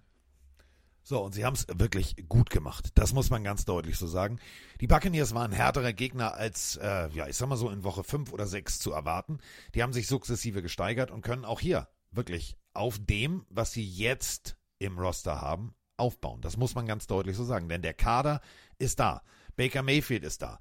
Ja, ich weiß, äh, Lenny damals. Ja, aber ich will lieber und dann lieber einen hohen Draftpick. Nee. So, du hattest jetzt Playoff Football. Alle Buccaneers-Fans hatten Player Football mit einem Quarterback, der Player Football tauglich ist, der auch ein Team führen kann. Deswegen jetzt aufpolstern, die Picks vernünftig investieren und dann nächstes Jahr angreifen. Denn in dieser Division, ganz ehrlich, Mike, also wenn da nicht ein Wunder geschieht, dann sind die Bucks immer ganz vorne. Klar, auf jeden Fall. Bin ich voll bei dir. Je nachdem, was bei den Falcons passiert, aber äh, ja. Äh, ich möchte noch einmal, ich habe es jetzt schon sehr oft getan und ich bleib dabei. Mein Lieblingsspieler, spätestens seitdem Brady weg ist, wieder mal mit einer überragenden Performance und er war überall. Es geht immer ein bisschen unter. Levante David. Freunde, es gab kaum eine Situation, wo der Mann nicht an irgendeinem Arsch hing und äh, es irg irg irgendein Leben schwer gemacht hat von einem Detroit-Spieler. Ich hatte manchmal das Gefühl, es gibt drei Levante Davids auf dem Platz. Der Typ ist, finde ich, ein absolutes Phänomen und geht ein bisschen bei der ganzen Social Media äh, Nummer ein bisschen unter. Also was der spielt, Woche für Woche, ist er auf diesem verdammten Scoresheet mit oben dabei, mit meisten Tackles oder einem Sack oder einem Tackle for Loss oder allem. Der Typ, wirklich, also der verdient viel, viel, viel mehr Liebe für die Leistung, die er jedes Jahr in jedem Spiel bringt. Nicht nur in den Playoffs gegen die Lions, wo es um die Championship Round geht, sondern auch, weiß nicht, Woche 7 gegen irgendwen. Er ist immer einer der besten Spieler und führt das Team. Und äh, das Team besteht ja auch aus anderen bekannten Namen. Also da läuft von Shaq Barrett rum, da läuft von Vita Wehr rum. Äh, er ist der Kopf der Defense, brutaler Spieler. Ich liebe Levante David. So, und dann, äh, wenn wir schon äh, bei äh, nochmal deutliche Worte zu finden sind. Ja, siehst du, und genau deswegen ist Winfield nicht im Pro Bowl. Digga, wenn du der letzte Mann bist. Money der Libero. Thomas Orner, damals eine Fernsehserie. Libero, letzter Mann. Was willst du machen? Du stehst mit 15, 20 Meter nach hinten zur Endzone als einziger in der Mitte des Feldes. Da kannst du mir jetzt mit Pursuit Angle und der Winkel muss stimmen. Ja, ist alles richtig. Schaffst aber trotzdem nicht. Schaffst du im 50 Prozent. Das ist ein Glücksding. Das ist wie Euro-Jackpot. Da jetzt auch schon wieder Häme und äh, siehst du, nee, Digga, alles gut. Alles gut. Wen man eher loben muss, und das äh, möchte ich nochmal ganz deutlich so sagen, du hast es gerade gesagt, Amon Ross St. Brown, und das jetzt gar nicht, weil hier deutsche Wurzeln und bla bla und lieber netter Kerl, sondern wirklich auch hier wieder, wie in den letzten Wochen, in den wichtigen Momenten, in den Momenten, wo es auf das Messer schneide ist, da zu sein. Großartige Leistung, aber du hast es gesagt, das Gesamtpaket offensiv bei den Lions, boah, das hat mir schon Spaß gemacht. Und vor allem Jared Goff, 287 Yards, zwei Touchdowns, 30 von 43 Bällen, das ist schon, das ist schon richtig gut. Und wie deutlich da teilweise auch die Lines von ihrer Defense leben, sieht man natürlich dann im Verhältnis. Ja, Baker Mayfield zwei Interceptions, aber auch drei Touchdowns bei 349 Yards, 41 Bälle geworfen und 26 sind angekommen. Das war ein geiles Footballspiel, was mir Lust auf mehr macht, denn 32 Minuten haben die Lions den Ball bewegt. Die können sukzessive für 391 Yards, 26 First Downs, zeitintensiven Football spielen und das könnte nächste Woche sehr wichtig werden. Ja, das auf jeden Fall und zu, zu der Winfield-Nummer.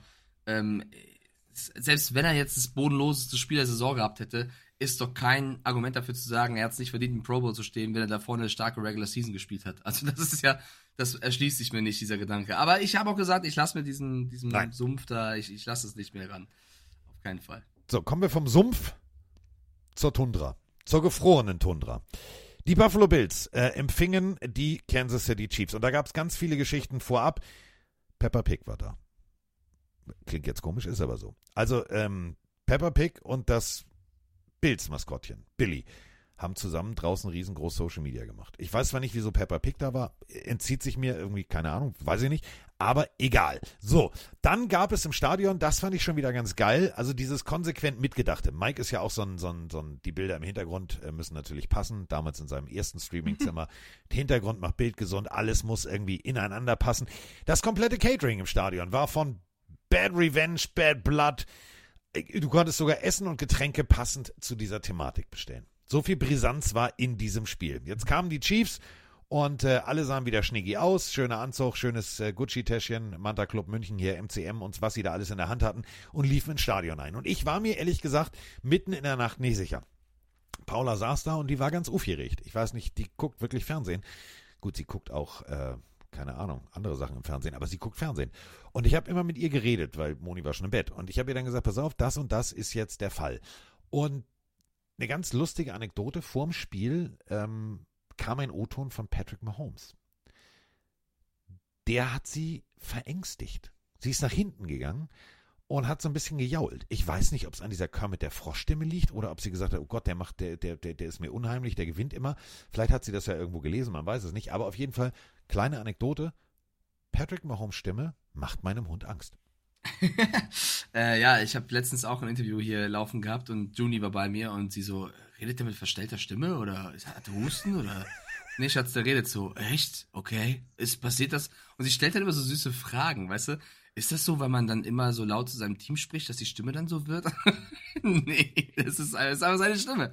Was soll ich sagen? Ähm, ich ich, find, ich mag's aber. Ich, ich finde ich find's cool, dass er da so eine unique äh, Voice hat, auf jeden Fall. Was ich mir ähm, nur bei, bei Patrick Mahomes, bevor wir jetzt gleich darauf zu sprechen kommen, weil gibt ja auch viel, ne, so mit Liebesgeschichten und bist ja schon mit irgendwelchen Sängerinnen. Hast du dir was, mal. Was, was, was, was, Liebesgeschichte mit Sängerinnen? Worüber sprichst du? Da weiß ich nicht. Also egal. Ähm, Pass auf, darf ich, dir, darf ich dich mal eine Sache fragen und dann steigen wir Ja. ernsthaft in dieses Spiel ein. Ja. Wenn wir schon die Stimme und wenn es schon so eine Wirkung auf ein junges Hundegehör hat. Wie muss ich mir das Liebesleben von Patrick Mahomes vorstellen. Wenn dir Kermit der. Frosch Nein, sagt, bin ich raus. oder? Das ist, da bist du doch raus. Da kann doch nur Brittany Mahomes sagen, pass auf, wir können gerne miteinander schön Zeit verbringen, von mir aus auch Partnerschaftsgymnastik, aber Gaffertape, Mund zu, bitte nicht reden. So, damit wären wir bei diesem Thema. Das sind so Sachen, über die ich nachdenke manchmal. Das ist so wie, wie, wie, ja, ist egal. So, ähm, also, Trash Talk gab es ganz viel vorher. Ähm, bist du gerne Held oder bist du gerne Bösewicht? Wurde Patrick Mahomes gefragt. Er sagt, ich bin bei Auswärtsspielen liebend gerne der Bösewicht, denn das ist eben der Punkt, Mike. Egal ob jetzt äh, Liebesgymnastik oder nicht, es war das erste Mal in der Geschichte von Patrick Mahomes und die Playoff-Historie ist so gottverdammt lang, dass der on the road in einem Playoff-Spiel ran musste. Ja, und das hat man am Anfang auch gemerkt, finde ich. Also die Bills haben gut losgelegt von einem Josh Allen, der komplett hyped war und das Ding selber getragen hat. Also der, der Anfang der Buffalo Bills war großartig.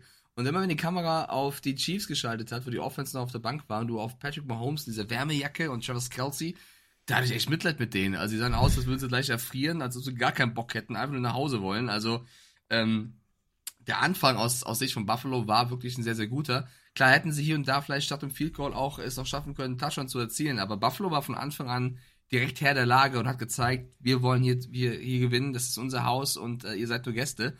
Das hat sich dann das Spiel über irgendwann gedreht, aber zu Beginn, und fangen wir mal so an, hat mir Buffalo sehr, sehr gefallen. Diese hochgelobte Chiefs-Defense hatte wirklich Probleme. Also die war nicht der Grund, dass die Chiefs am Ende das Spiel gewonnen haben. Ganz einfach, wie schlägst du einen Gegner in der Konstellation der Chiefs mit gutem Passwash, mit gutem Passwash über Chris Jones, mit gutem Passwash über Kalaftis, indem du läufst. Wie läufst du? Indem du ein Übergewicht erzeugst. Und damit meine ich jetzt nicht, du isst vorher irgendwie noch die Nachos mit vierfach Käse, sondern ein Übergewicht, indem du einfach die Line dominierst. Extra O-Liner reingestellt, wenn ihr das Spiel nicht gesehen habt, weil ihr die Nacht geschlafen habt und sagt, okay, ich höre mir erst die Pille an und dann gucke ich mir die Zusammenfassung oder die 40-Minuten-Variante beim Game Pass an. Guckt mal genau hin. Die Bills haben immer einen O-Liner extra reingestellt. Nämlich nicht in die Line, sondern hinter die Line.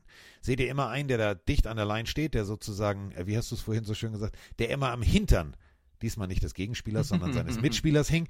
Dann noch ein Fullback dazu und dann wurde gelaufen. Egal ob jetzt Josh Allen selber, jeder hat den Ball wirklich sukzessive gut nach vorne bewegt. Aber dann irgendwann, und da sind wir Ende erstes Viertel, da stand es 3-3. Und die Chiefs wirkten, Mike, so ein bisschen, als würden sie in Grund und Boden gelaufen werden. Ja, also Cook oder auch Allen hatten sie überhaupt nicht im Griff. Ähm, das waren explosive Plays, es hat funktioniert. Und äh, das, das hat die Bills ja auch getragen. Also der Anfang, wie gesagt, war sehr, sehr stark. Und sobald es oder so länger es in, ins Spiel ging, kamen auch irgendwann die Fehler. Und das ist der nächste Punkt für mich, warum die Chiefs am Ende gewonnen haben. Die Chiefs haben mehr aus den Fehlern der Bills gemacht als andersherum. Ähm, ich spreche davon von ähm, Michael Hartman, der äh, ja einen Touchdown hätte erzielen können, es nicht tut und die Bills danach aber free and out gehen mit einem Loss of zwei Yards. Also das sind die Situationen, wo die Bills es nicht geschafft haben, die Chiefs zu schlagen. Und es ist einfach sensationell, dass Patrick Mahomes, äh, seitdem er 2018 in der Liga ist, jedes Mal es schafft, mit diesem Team in der Championship Round zu stehen. Also Mahomes ohne Championship Round gibt es eigentlich gar nicht. Seitdem er Starter ist, läuft das und äh, das, es zeigt, wie krass dieser Spieler ist und dass man nie die Chiefs und vor allem nie Patrick Mahomes abschreiben darf. Guten Morgen, liebe Pelenarios. Guten Morgen, Carsten. Guten Morgen, Mike. Hier ist der Heinz aus Bad Friedrichsthal und äh, muss als Bills-Fan feststellen, schon wieder hat es gegen die Chiefs nicht gereicht. Ähm, auch wenn jetzt der Kicker im Endeffekt die arme Sau ist, aber ähm, man hätte vorher auch äh, es anders reißen können. Man muss aber auch sagen, ich bin froh, dass wir so weit gekommen sind, weil es sah ja mitten in der Saison nicht so aus und ähm, leider geht mein Tipp äh, für den Super Bowl Lions gegen Bills jetzt nicht mehr in Erfüllung. Na gut, jetzt warten wir mal ab und ähm, ja, nächstes Jahr geht's weiter. Go Bills! Moin Carsten, moin Mike, moin liebe Pillenarius. Als Chiefs-Fan ist man natürlich äh, überglücklich in den Montag gestartet. An die Bills-Fans, Kopf hoch. Es waren, glaube ich, am Ende zu viele Verletzungen in der Defense. Die Offense der Chiefs mit dem besten Saisonspiel, vielleicht auch dem geschuldet, dass die Defense eben so angeschlagen war. Gut, bei den Chiefs waren wie im Laufe des Spiels auch einige raus, allerdings konnte Buffalo es nicht mehr so richtig auffedern in der Defense. Aber ich glaube, auch da kann man stolz auf die Saison sein. Kopf hoch. Genauso wie bei Green Bay, bei den Packers.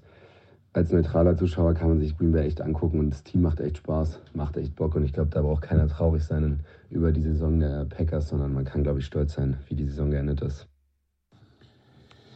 Ja, hallo Carsten, hallo Mike. Äh, hier äh, Heiko aus Bad Ollesloe nach einer Mütze voll Schlaf. Äh, was für ein geiles Spiel gestern wieder zwischen den Bills und den Chiefs und doch wieder der erwartete Ausgang in, von mir in Anführungsstrichen. Die Chiefs haben endlich bewiesen, sie können es auch auswärts. Äh, auf einmal tauchen so Leute wie MVS, wie Kai aus der Kiste wieder auf und bringen Leistung. Äh, gute Teamleistung, würde ich mal sagen. Respekt, Josh Allen. Äh, war ein wirklich geiles Spiel von ihm und äh, wirklich tragisch, dass so ein Spiel dann so enden muss, äh, dass der Kicker denn das Ding vorbeisemmelt. Äh, ansonsten, äh, wie sollst du so ein Spiel verlieren, wenn du so einen Bruder hast, äh, der im Prinzip letztendlich das ganze Stadion aufmisst, wie Jason Kelsey? Äh, Freue mich auf mehr. Ciao. Ja, die Bills, Mike hat es gesagt, zu wenig aus Möglichkeiten gemacht. Möglichkeiten, die du nutzen musst. Unter anderem Fumble in die Endzone, was deutlich ein Fumble war. Also Touchback, du kriegst wieder den Ball und dann Mike hat es auf den Punkt gebracht. Dann bewegst du den Ball nicht. Und das war eben der Punkt. Erstes Viertel, du bewegst den Ball extrem dominant. Und da muss man jetzt Andy Reid und seinen ganzen Coaching-Staff loben. Und das ist wieder dieses In-Game anpassen, was ich immer, also adaptieren nenne ich es. Du hast plötzlich einfach gesagt, okay, Alter, gut, okay, ihr wollt laufen, dann laufen wir auch. Pacheco mit insgesamt 97 Yards, aber auch die Defense gut angepasst, denn plötzlich stand Kalaftis in der Mitte und hat gesagt, äh, äh, hier ist kein Durchkommen. Dann stand plötzlich Chris Jones etwas weiter außen und hat gesagt, äh, äh, hier ist kein Durchkommen. Und da musst du als Buffalo Bills, wenn du Josh Allen und so einen Arm hast, dann musst du, ja, du kannst unendlich tief werfen, haben wir gesehen. Aber wenn du den Dix überwirfst, kann auch der nichts machen. Nee, das stimmt, aber es gab davor auch andere Situationen, wo Dix was hätte machen können. Ich finde, der, der entscheidende Ball, da würde ich, ich, ich nehme Stefan Dix in diese Nummer rein. Ich finde, als Playmaker, als Unterschiedsspieler, als den er sich auch selber sieht, war er mir in diesem Spiel zu blass. Also acht Targets, drei Catches für 21 Yards. Für mich auch einer der Faktoren, warum die Bills dieses Spiel nicht gewonnen haben, ist auch ein Stefan Dix, der nicht auf die Leistung kam wie sonst. Und, was die erste Audio gesagt hat, du hast die Verletzung irgendwann gespürt. Also hier schreibt gerade, ähm, wird reingeschrieben, dass die Bills ausgenutzt hätten, dass bei den Chiefs ein Young gefehlt hat über die Seite. Was sollen denn, was sollen denn die Bills sagen? Also bei den Bills haben ja von Milano bis, keine Ahnung, also haben ja alle gefehlt gefühlt.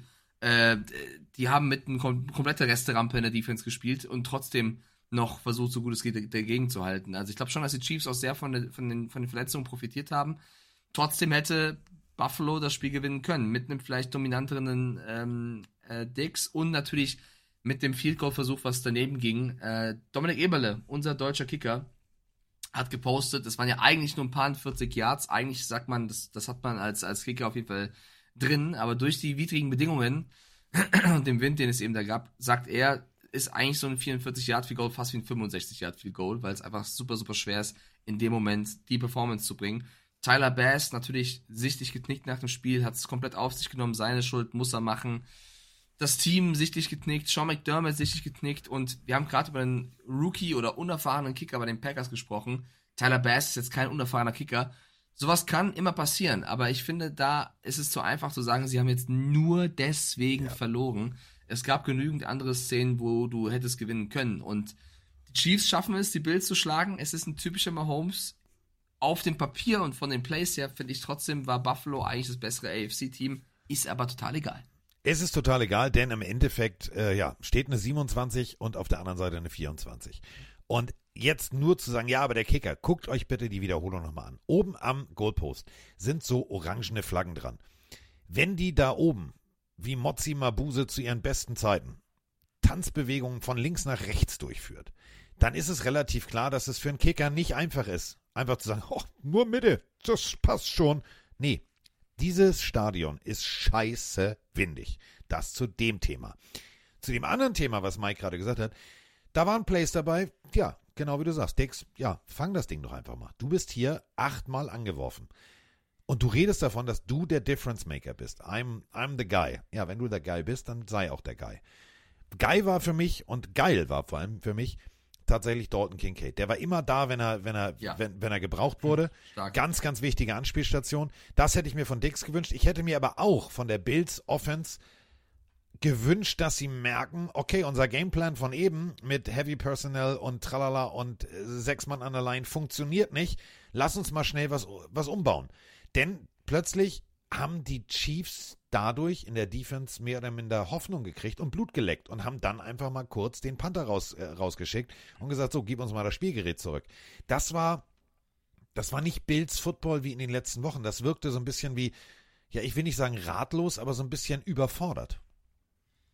Ja, also Chat schreibt auch rein, hier und da war das Play-Calling nicht richtig. Das stimmt natürlich. Es gibt auch hier mehrere Faktoren, warum die Bills das Spiel knapp verloren haben und die Chiefs weiter sind. Mir tut's insgesamt jetzt nur sehr leid, weil Carsten hat es, glaube ich, sogar auch getwittert äh, heute Nacht noch, die Bills in den letzten Jahren eigentlich immer ein Team hatten, wo du gesagt hast, jetzt ist es soweit, jetzt müssen sie in den Super Bowl, jetzt müssen sie den ganzen Weg gehen. Und sie haben es einfach nicht hinbekommen und jetzt ist wieder ein Jahr verloren und die Entscheidungen werden größer, Spieler gehen, wollen Verträge. Es wird immer schwerer, dieses Team zusammenzuhalten. Es gibt immer wieder mehr Abgänge und ich, ich will jetzt nicht sagen, ich verliere den Glauben daran, dass es noch was wird in dieser Konstellation, aber es wird von Jahr zu Jahr natürlich schwieriger. Es wird definitiv schwieriger, denn gucken wir uns die Liste mal ganz kurz an. Ich fliege da durch, ohne mich hoffentlich zu verhaspeln.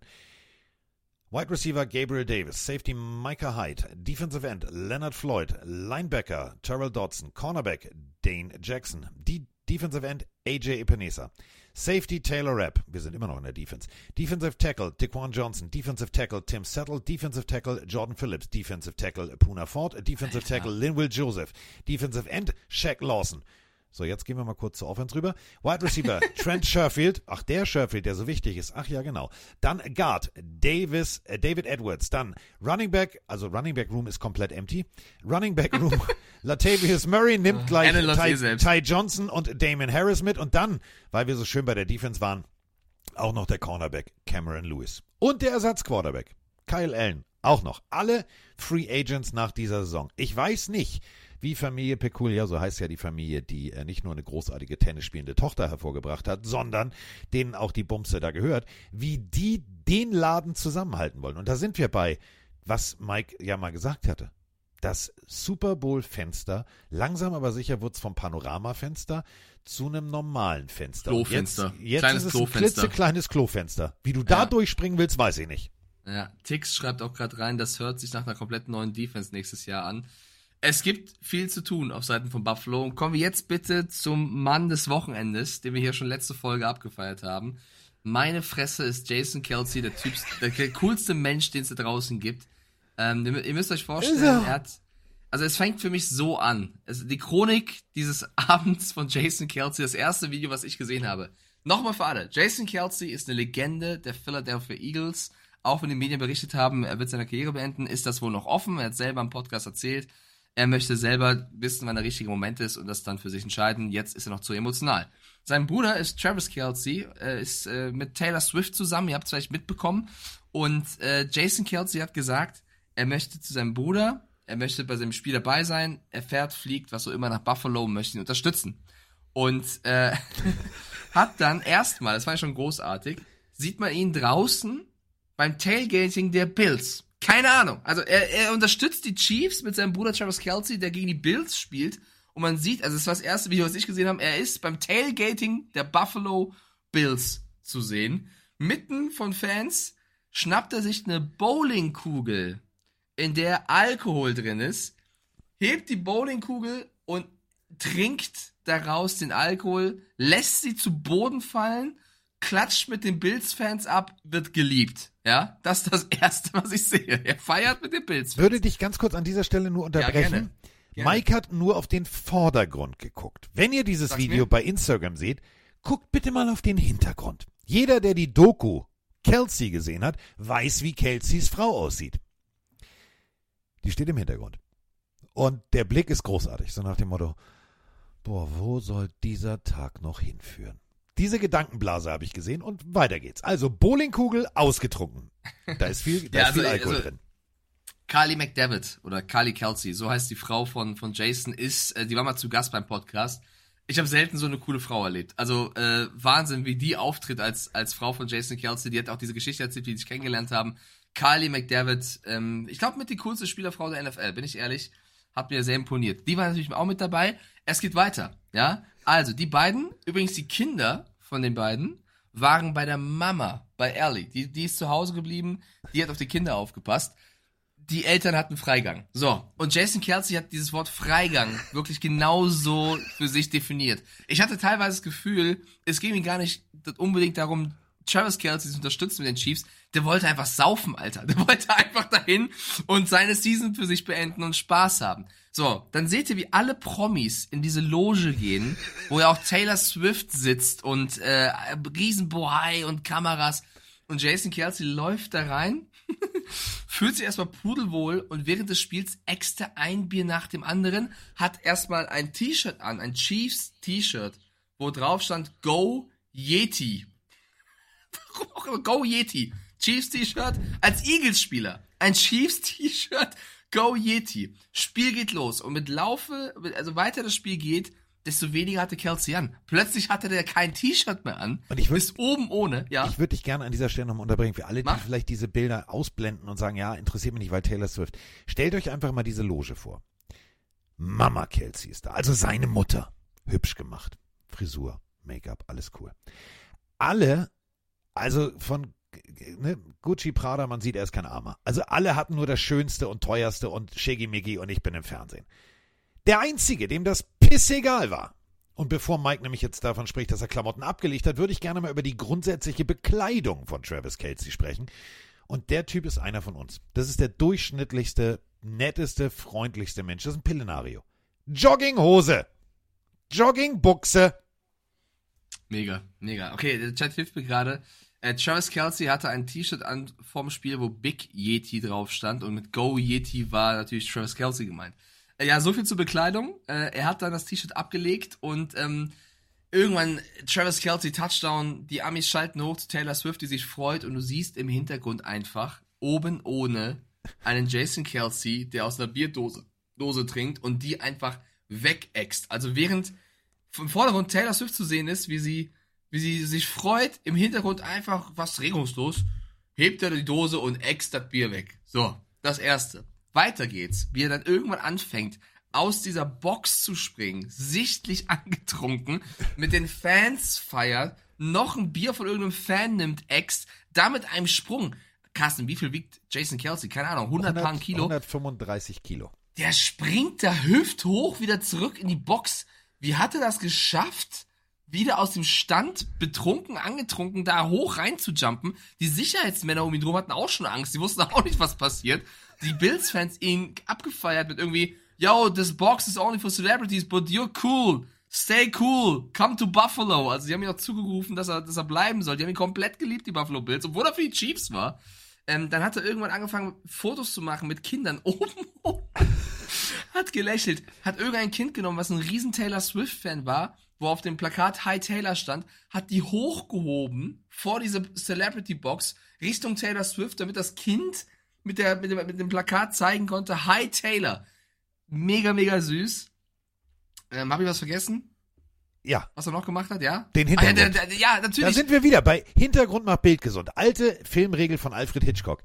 Guckt euch die Bilder bitte an. Seine Frau, die wirklich, die kontrolliert das Ganze trotzdem. Die, die hat das da alles im Griff. Sie lächelt, aber es, sie ist immer da. Und das finde ich so geil. Die lässt ihn einfach komplett kleiner Junge sein in diesem Moment. Finde ich großartig. Genau, und das Bild, was wir auch beide geteilt haben, ist natürlich, wo irgendwann die Kamera hochschaltet. Jason Kelsey oben ohne, mit dieser Brustbehaarung, beide Arme von sich gerissen, brüllt sich die Seele aus dem Leib. Also ich wirklich, du siehst die Adern am Hals, schreit irgendwas rum. Äh, Taylor Swift war irgendwann egal. Jason Kelsey war die Show in dieser VIP-Box. Und mein liebster Moment ist, wie er da rumschreit. Und diesmal habe ich auf den Hintergrund geachtet. Und die Ehefrau ist hinten und guckt nur runter und denkt sich so, Schatz, Schatz, was machst du hier? Schatz. guckt, guckt runter, aber habe ich so, oh mein Gott, niemand stoppt diesen Mann mehr. Und das Schöne ist, das wirklich Schöne, abschließend, nach diesem Partytrip von Jason Kelsey, er hat heute bei Twitter, bei X gepostet, mit Leute, was ein Tag so ungefähr, wie geht's euch? Und hat einfach nur eine SMS gepostet von der Mama, die auf die Kinder aufgepasst hat, ja? Und in dieser SMS steht einfach drin, ähm, Dein Kind fragt, warum man Papas Brüste im Fernsehen sieht. es ist so gut. Es ist so gut. Dein Kind fragt, warum man Papas Brüste im Fernsehen sieht. Äh, wie ich, Jason Kelsey 10 von 10. Er hat dazu gepostet, Buffalo is awesome. Die Energie ist einfach ansteckend. So eine geile Erfahrung. Mit Papas Brüste sind zu sehen. Es ist, äh, ja, Jason Kelsey ist der, die geilste Sau unter dieser Sonne. Jason Kelsey. ähm, ich hatte, das meine ich wirklich ernst, ich hatte richtig Bock, richtig Bock, ähm, dass die Kamera einfach da oben bleibt. Ich bin immer so ein, ich bin immer so ein Freund von, ja, nee, also jetzt mal ehrlich und Taylor Swift, bla, muss man nicht jetzt in jedem Moment zeigen, ist ja alles gut, ist ja alles schön. Aber was ich persönlich in diesem Moment einfach geil fand und wirklich, wie er da steht, der, der leichte Bauch. Ihr müsst euch das vorstellen, dieses Kind auf dem Arm. Und währenddessen guckt er das Spiel aber weiter. Er guckt einmal zum Spiel und zeigt dann auf die Kamera, weil irgendjemand ein Foto macht. Der Sicherheitsmann davor, davor, wirklich mit Gesichts, also mit so, mit so mit so einer Gesichtsmaske auf. Jetzt nicht hier, ich will kein Husten oder irgendwas haben, sondern Gesichtswärmer, Pudelmütze. Und dahinter steht, nur mit einer Pudelmütze bekleidet. Leichte Haare auf dem Rücken, leichte Haare auf, auf der Brust. Steht er da oben ohne und die Sicherheitsjungs denken sich nur, Alter, dein Ernst jetzt. Und wir reden von Security. Ich habe das durchgezählt. Eins, zwei, drei, vier, fünf, sechs, sieben Leute stehen um ihn rum. Problem ist, die wirken alle angezogen mit ihren Westen kleiner als er. Und es ist ein Bild für die Götter. Und diese ganze Taylor Swift-Nummer, die muss sich doch eigentlich auch nur denken, ja, okay, der Travis, das ist ein toller Typ. Vielleicht kann der auch Kunststücke, man weiß es nicht. Auf jeden Fall bin ich ein bisschen verliebt. Aber diese Familie, die Mutter ist, äh, ist schon gut. Aber der Bruder, wollen wir den wirklich mal zu uns zum Essen einladen? Dann gibt's aber nur Wasser, kein Wein und kein Bier. Ja, weiß ich nicht. Ich glaube, die kommen auch ganz gut miteinander, miteinander klar. Aber wie gesagt, das, das Geilste an diesem Video ist eigentlich, wie die eigene Ehefrau von, von Jason Kelsey im Hintergrund steht und einfach nur so, ich weiß gar nicht, die lächelt so nach Motto, Schatz, das machst du da, aber sie lächelt auch nach dem Motto, das ist mein Mann, ich bin stolz. Und das ist so Ja, schön. das ist so- so, genau so schön das. zu sehen. Ähm, und ja, der hat einfach diesen Trip genossen. Und was ich auch geil fand, bei diesen ganzen Videos, auch wie er aus der Box steigt, wieder hochspringt und der Sicherheitsmann, der vor ihm ist, die, ihm die ganze Zeit helfen will, ihm eine Hand anbietet, dass er ihm hilft, runterzusteigen. Und Jason Kelsey ignoriert ihn einfach und will einfach selber runter und hoch. Dann bietet er ihm an, ihm die Bierdose abzunehmen, damit er einfacher raus und reinsteigen kann. Auch das will Jason Kelsey nicht. Er hält Es diese doch Bierdose keinen Alkohol ab. als, als, als wär's die Vince Lombardi Trophy die ganze Zeit. Der heilige Also, Gral. Nee, nee, ich- nee, nimm die Finger von meinem Alkohol. nicht mehr. Ich liebe ihn. Ich liebe Jason Kelsey. Er ist, he's the man. He's him. Definitiv. Es ist, es ist so schön und ich meine es, ich meine es wirklich ernst. Diese ganze Kelsey-Nummer, ähm, die hat mir wieder gezeigt, was wir vorhin am Anfang ja eigentlich als, als Einleitung zu diesem Podcast hatten. Das sind für mich die Dinosaurier. Die machen mir Spaß. Das ist so Jurassic Park, weißt du? So, oh, guck mal, jedes Kind mag Dinosaurier. Und irgendwie, wenn der jetzt auch noch gehen wollen würde, dann wird mir echt was fehlen, weil egal ob jetzt die, die Super Bowl-Ansprache, wo er danach auch mit, mit, äh, mit Dennis Müller und mit Icke und mit, mit Krawall und Remy Demi, als wir in Philadelphia waren, ähm, wo ich wirklich ein geiles Gespräch mit ihm geführt habe, ähm, wo wirklich auch Connor Barwin sagte, ja, that's, that's Kelsey, that's him. Einfach bodenständig, nicht irgendwie ein deutscher Journalist, sondern ey, Buddy, ja, geiler Mantel und ey, Digga, du bist hier Schickhaus und, ja, so, und ich denke mir so, äh, ich wollte eigentlich zum Spiel eine Frage stellen, aber er fand alles andere spannender. Und diese Art und Weise, das würde mir fehlen. Und äh, ja, so darf ich jetzt vielleicht, das meine ich jetzt ernst, nochmal in Baltimore. Ist ja auch nicht so weit weg von Philadelphia, da kann man auch mal hinfahren. Und vielleicht hat äh, Oma Ellie, ich würde dafür eine Petition starten, Oma Ellie ja noch Zeit. Ja, ich muss sagen, ich finde auch, also kurz weg, also Jason Kelsey haben wir abgefeiert, zu Recht. Ich mag auch Taylor Swift. Ich muss sie nicht mit jedem scheiß Play sehen, wie sie irgendwas macht, aber wie die Frau ihren Travis auch anfeuert und ansport, ist auch geil zu sehen. Also wir haben ja auch davor Brittany, Brittany Mahomes die ganze Zeit, die irgendwie ihren Patrick anfeuert. Da kriege ich nichts, da, da ist mir egal. Ja, die sitzt da und toll, schön. Finde ich eher Taylor unangenehm Swift- sogar teilweise. Wie, wie, wie Taylor Swift ihren Boy da anfeuert, finde ich auch großartig. Folgende Idee, Ascher soll ja die Halftime-Show machen. Ascher macht das mal nächstes Jahr. Wir machen dieses Jahr folgendes. Taylor Swift macht die Halftime-Show und Jason Kelsey performt dazu. Das Nee. will ich haben. Na. Jason Kelsey oben ohne, springt durch Tische, geht ab, das möchte ich haben. Ich habe nee, ich hab eine bessere Idee. Stopp. Nimm mal die ganze Taylor Swift nochmal raus. Du weißt doch, dass Kelsey extrem gut singen kann, weil er ja diesen Weihnachtssong gesungen hat. Dann wird's ein Duett. Ich will auch Taylor Swift, ich will beide haben. Das ist ja für mich die Chiefs-Story. Ja, aber stell dir Aber er kann sensationell singen, ja. AFC-Finale. Wir wollen ja gar nicht vom Super Bowl reden. Halftime-Show. Und jetzt gar nicht Musik. Brauchen wir nicht. Wir spielen Beastie Boys ein. Ihr wisst schon, welchen Song ich meine. Let's Fight for Your Right to Party, der Song von äh, Mr. Kelsey, der steht auf der Bühne und von einem Biersponsor, gesponserte Veranstaltung, er äxt nur ein Bier und darf dann völlig eskalieren. Der darf machen, was er will. Das wird geil. Das möchte ich haben. Dafür ist natürlich schwierig. Oma Elli muss Zeit haben und Oma Elli muss die Kinder ins Bett bringen. Denn äh, sonst äh, gibt's wieder Brüste von äh, Kelsey im Fernsehen. Es gab nicht nur Brüste dann von Kelsey im Fernsehen, sondern, äh, das müssen wir auch noch an dieser Stelle erwähnen, es gab ja auch von dem angezogenen Kelsey, also dem Chiefs Kelsey, gab es ja mal kurz einen Rekord. Also den Rekord dürfen wir jetzt auch nicht so unter den Tisch fallen lassen. Ja, dann erzähl den Rekord. Oh, bis nicht. Achso, ich dachte, ich dachte, du wär- wärst jetzt weg. Ähm, most NFL Postseason Games mit mehrfachen Touchdowns. Ja, Freunde. Vier. Vier von äh, Kollege, vier von Kollege Kelsey. Das ist das eine. Mehrere Spiele, wo er ein oder mehr Touchdown fängt. Und jetzt kommt das Geilste an der gesamten Veranstaltung. Damit äh, braucht er jetzt noch ein Spiel, wenn er zwei Touchdowns fängt. Dann ist er mit Thurman Thomas, der alten Running Back-Legende der Buffalo Bills, gleich Jerry Rice gleichgezogen. Und äh, dann äh, ja, bräuchte er noch ein paar Spiele. Gut, das wird dann dieses Jahr ein bisschen eng von der Mathematik her. Also, Führer da oben ist tatsächlich Emmett Smith. Also man muss loben, wen, wen man loben muss. Das finde ich also an dieser Stelle relativ wichtig. Auch nochmal kurz mit Kollege Brady und mit Kollege äh, Gronkowski gleichgezogen. Und ähm, dann hatte natürlich äh, Patrick Mahomes dazu ganz deutlich was zu sagen.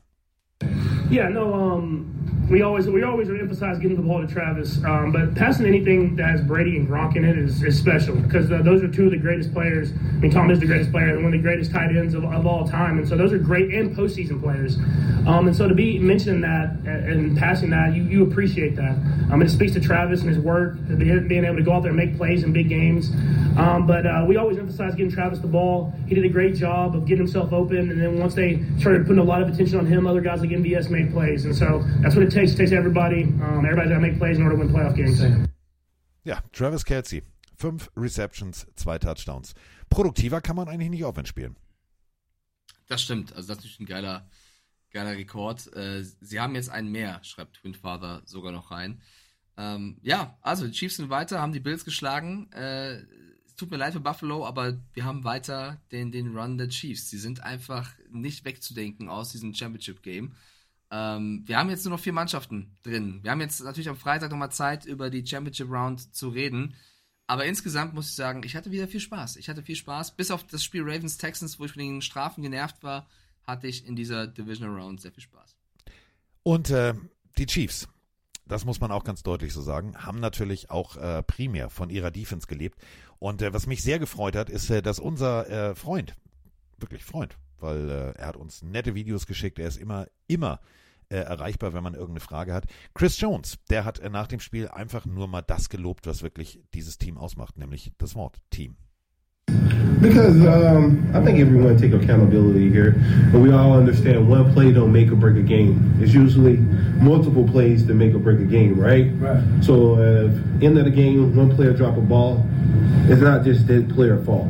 Balls are dropped. Pause. Um, balls are dropped in this league, right? But it's plays prior to that that we could have scored on that we didn't score that forced us to be in that moment to have to catch this ball in that particular time. So we kind of understand that as a team. As uh, we don't point fingers, we all understand that there's more plays to be made, and um, that's how we're just so dependent on each other. Ja, keine Schuldzuweisung. Das finde ich halt das Geile. Wir spielen füreinander. Es ist egal, ob jetzt ein Receiver einen Ball fallen lässt oder das nicht geklappt hat oder ein Tackle nicht gestimmt hat. Macht nichts. Mund abwischen, weiter. Wir spielen zusammen. Und das finde ich eine geile Einstellung. Und äh, Chris Jones, für mich sowieso einer der größten auf seiner Position. Ich bin gespannt, was das nächste Woche wird. Ähm, bei dieser äh, Postgame Press Conference, keiner weiß, wo äh, gerade der andere Kelsey war. Also ob er keine Ahnung, vielleicht noch das dritte, zwölfte, siebte, neunte, zwölfte Bier getrunken hat. Aber danach wurde gefeiert und äh, es soll wohl sehr feuchtfröhlich äh, zu, also zurück. Ihr wisst schon, was ich sagen will. Also ich glaube, äh, der hat alle angesteckt. Der hat gesagt, so, ich habe eine Palette Bier, kommt mal alle ran hier. Übrigens sehr schön, du hast gerade gesagt vor der Audionachricht, von, äh, vor der Abspielung von Mahomes, äh, man muss loben, wen man loben muss. Das ist für mich ein bisschen wie Konstanz nach Konstanz. Das war gerade dein Satz. Man muss loben, wen man loben muss. Das ist auch sehr, sehr schön. Ja, wir haben ja jetzt T-Shirts, da können wir loben, da machen wir. Man muss loben, wen man loben muss, Freunde. So sieht's aus. Vorderseite auf, auf, der, auf dem Brustdruck Mike Stiefelhagen. Die Konstanz muss in der Konstanz liegen. Und hinten dann so klein. Und man muss loben, wie man loben muss. Ist halt tatsächlich so. Damit äh, sind wir eigentlich mit allem durch. Es sei denn, äh, wir haben noch irgendwas. Du hast heute ja äh, wieder den nächsten großen Auftritt. Du bist ja heute nicht nur Podcaster, sondern du bist ja auch äh, Webshow-Host. Ja, ja, heute Abend äh, Bundesliga-Webshow mit Steffen Freund auf ran.de. Könnt ihr euch das anschauen. Geht um Fußball, Bundesliga, FC Bayern und Co. Das stimmt. Freue mich aber jetzt schon auch, wenn ich ehrlich bin, sehr darauf, mit dir am Freitag über diese vier Mannschaften, Ja. diese zwei Spiele zu reden. Das wird auch sehr, sehr, sehr geil. Ähm, ich habe nur gerade auch schon Anfang, anfangs beim Twitch-Stream gesagt, wir haben nur noch drei Spiele und dann ist diese Season schon wieder rum. Daran darf man nicht denken. Das nervt mich so ein bisschen. Ich sehe den Pro Bowl mal nicht rein. Ähm, aber lasst uns diese Spiele genießen, weil ich glaube, wir haben echt, also es ist schon fast egal, wer weiterkommt. Wenn es die Chiefs sind, ist eine geile Storyline. Äh, wenn es die Niners sind, hast du Purdy im, im Bowl. Wenn es Detroit ist, also die, egal wer in den Super Bowl kommt, du wirst eine geile Storyline haben. Deswegen, das wird eine geile Season noch. doesn't really do it for me. Maybe something else. Vielleicht habt ihr es ja kurz nicht verstanden, weil es ein bisschen leise war. Das wollte ich zum Abschluss noch abspielen. Ich liebe Bosa. Er wird gefragt, ja, und gibt's jetzt ein Bier? Und er steht die Hände in seiner Hoodie-Tasche. Ja, Bier ist jetzt nicht so die Lösung. Vielleicht gibt's was Schöneres, Besseres für mich. Und geht einfach aus dem Interview. Großartig. Also, der äh, wollte kein Bier, der wollte ein Mai Tai oder ein Whisky Sauer oder keine Ahnung. Der durfte auch zu Recht feiern, aber ihr seht es, ja, nicht jedermann mag Bier. Kann ja auch passieren. So, Freitag ist es soweit. Bin ich sehr, sehr gespannt. Heute auf jeden Fall. Äh, um wie viel Uhr geht die Webshow los, Kollege Schnürschuh? Um 18.30 Uhr. Aber die ist ja nicht live, die gibt's dann nur quasi, äh, es wird aufgenommen. Ja, aber ab danach ist sie dann ja rein theoretisch Genau, verfügbar. genau. Also Das heute ich Abend, heute Abend guckt mal rein. Ich würde auf jeden Fall reingucken, denn Steffen Freund, geile Dankeschön. Katze, äh, kenne ich noch von früher, den mag ich sehr gerne. Äh, das wird, glaube ich, äh, ein sehr, sehr lustiges, ähm, lustiges äh, kleines Stündchen. Tu mir nur einen Gefallen, du bist Ja. ein bisschen müde. Bleib angezogen. Ich möchte nicht Oma Ellie Ich zitieren. mach den Jason Kelsey. Genau, und dir eine WhatsApp schicken und sagen, oder ich schreibe, nee, ich schreibe Ja. Juni, ich schreibe Juni. Sag mal, wieso sieht man Mikes Brüste im Fernsehen? Das ist gut. Das ist gut. Ich glaube auch. Gut, damit äh, sind wir fertig. Du hast wie immer die letzten Worte und dann äh, sehen wir uns und hören uns vor allem am Freitag wieder. Leg los, Kollege Schnürschuh. Ähm, Männerbrüste sind was Schönes. Bis dann, bis Freitag. Macht's gut. Das war jetzt seine Meinung. Ich bin damit nicht, gehe damit nicht d'accord. Ja, Jason Kelsey, natürlich. Ja, dann sagt äh, Jason Kelseys Brüste sind in Ordnung. Nein, Was, du weißt doch, Männerbrüste sind was Schönes. du weißt doch, bei go. ganzen Algorithmus, Meine letzten Ge- Worte. Ja, mach doch, was du willst.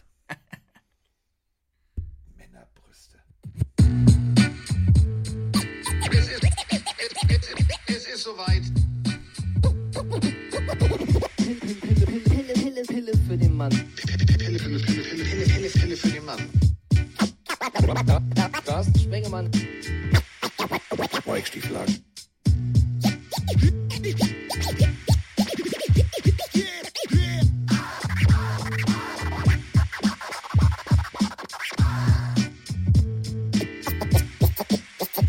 Ist in der Haut.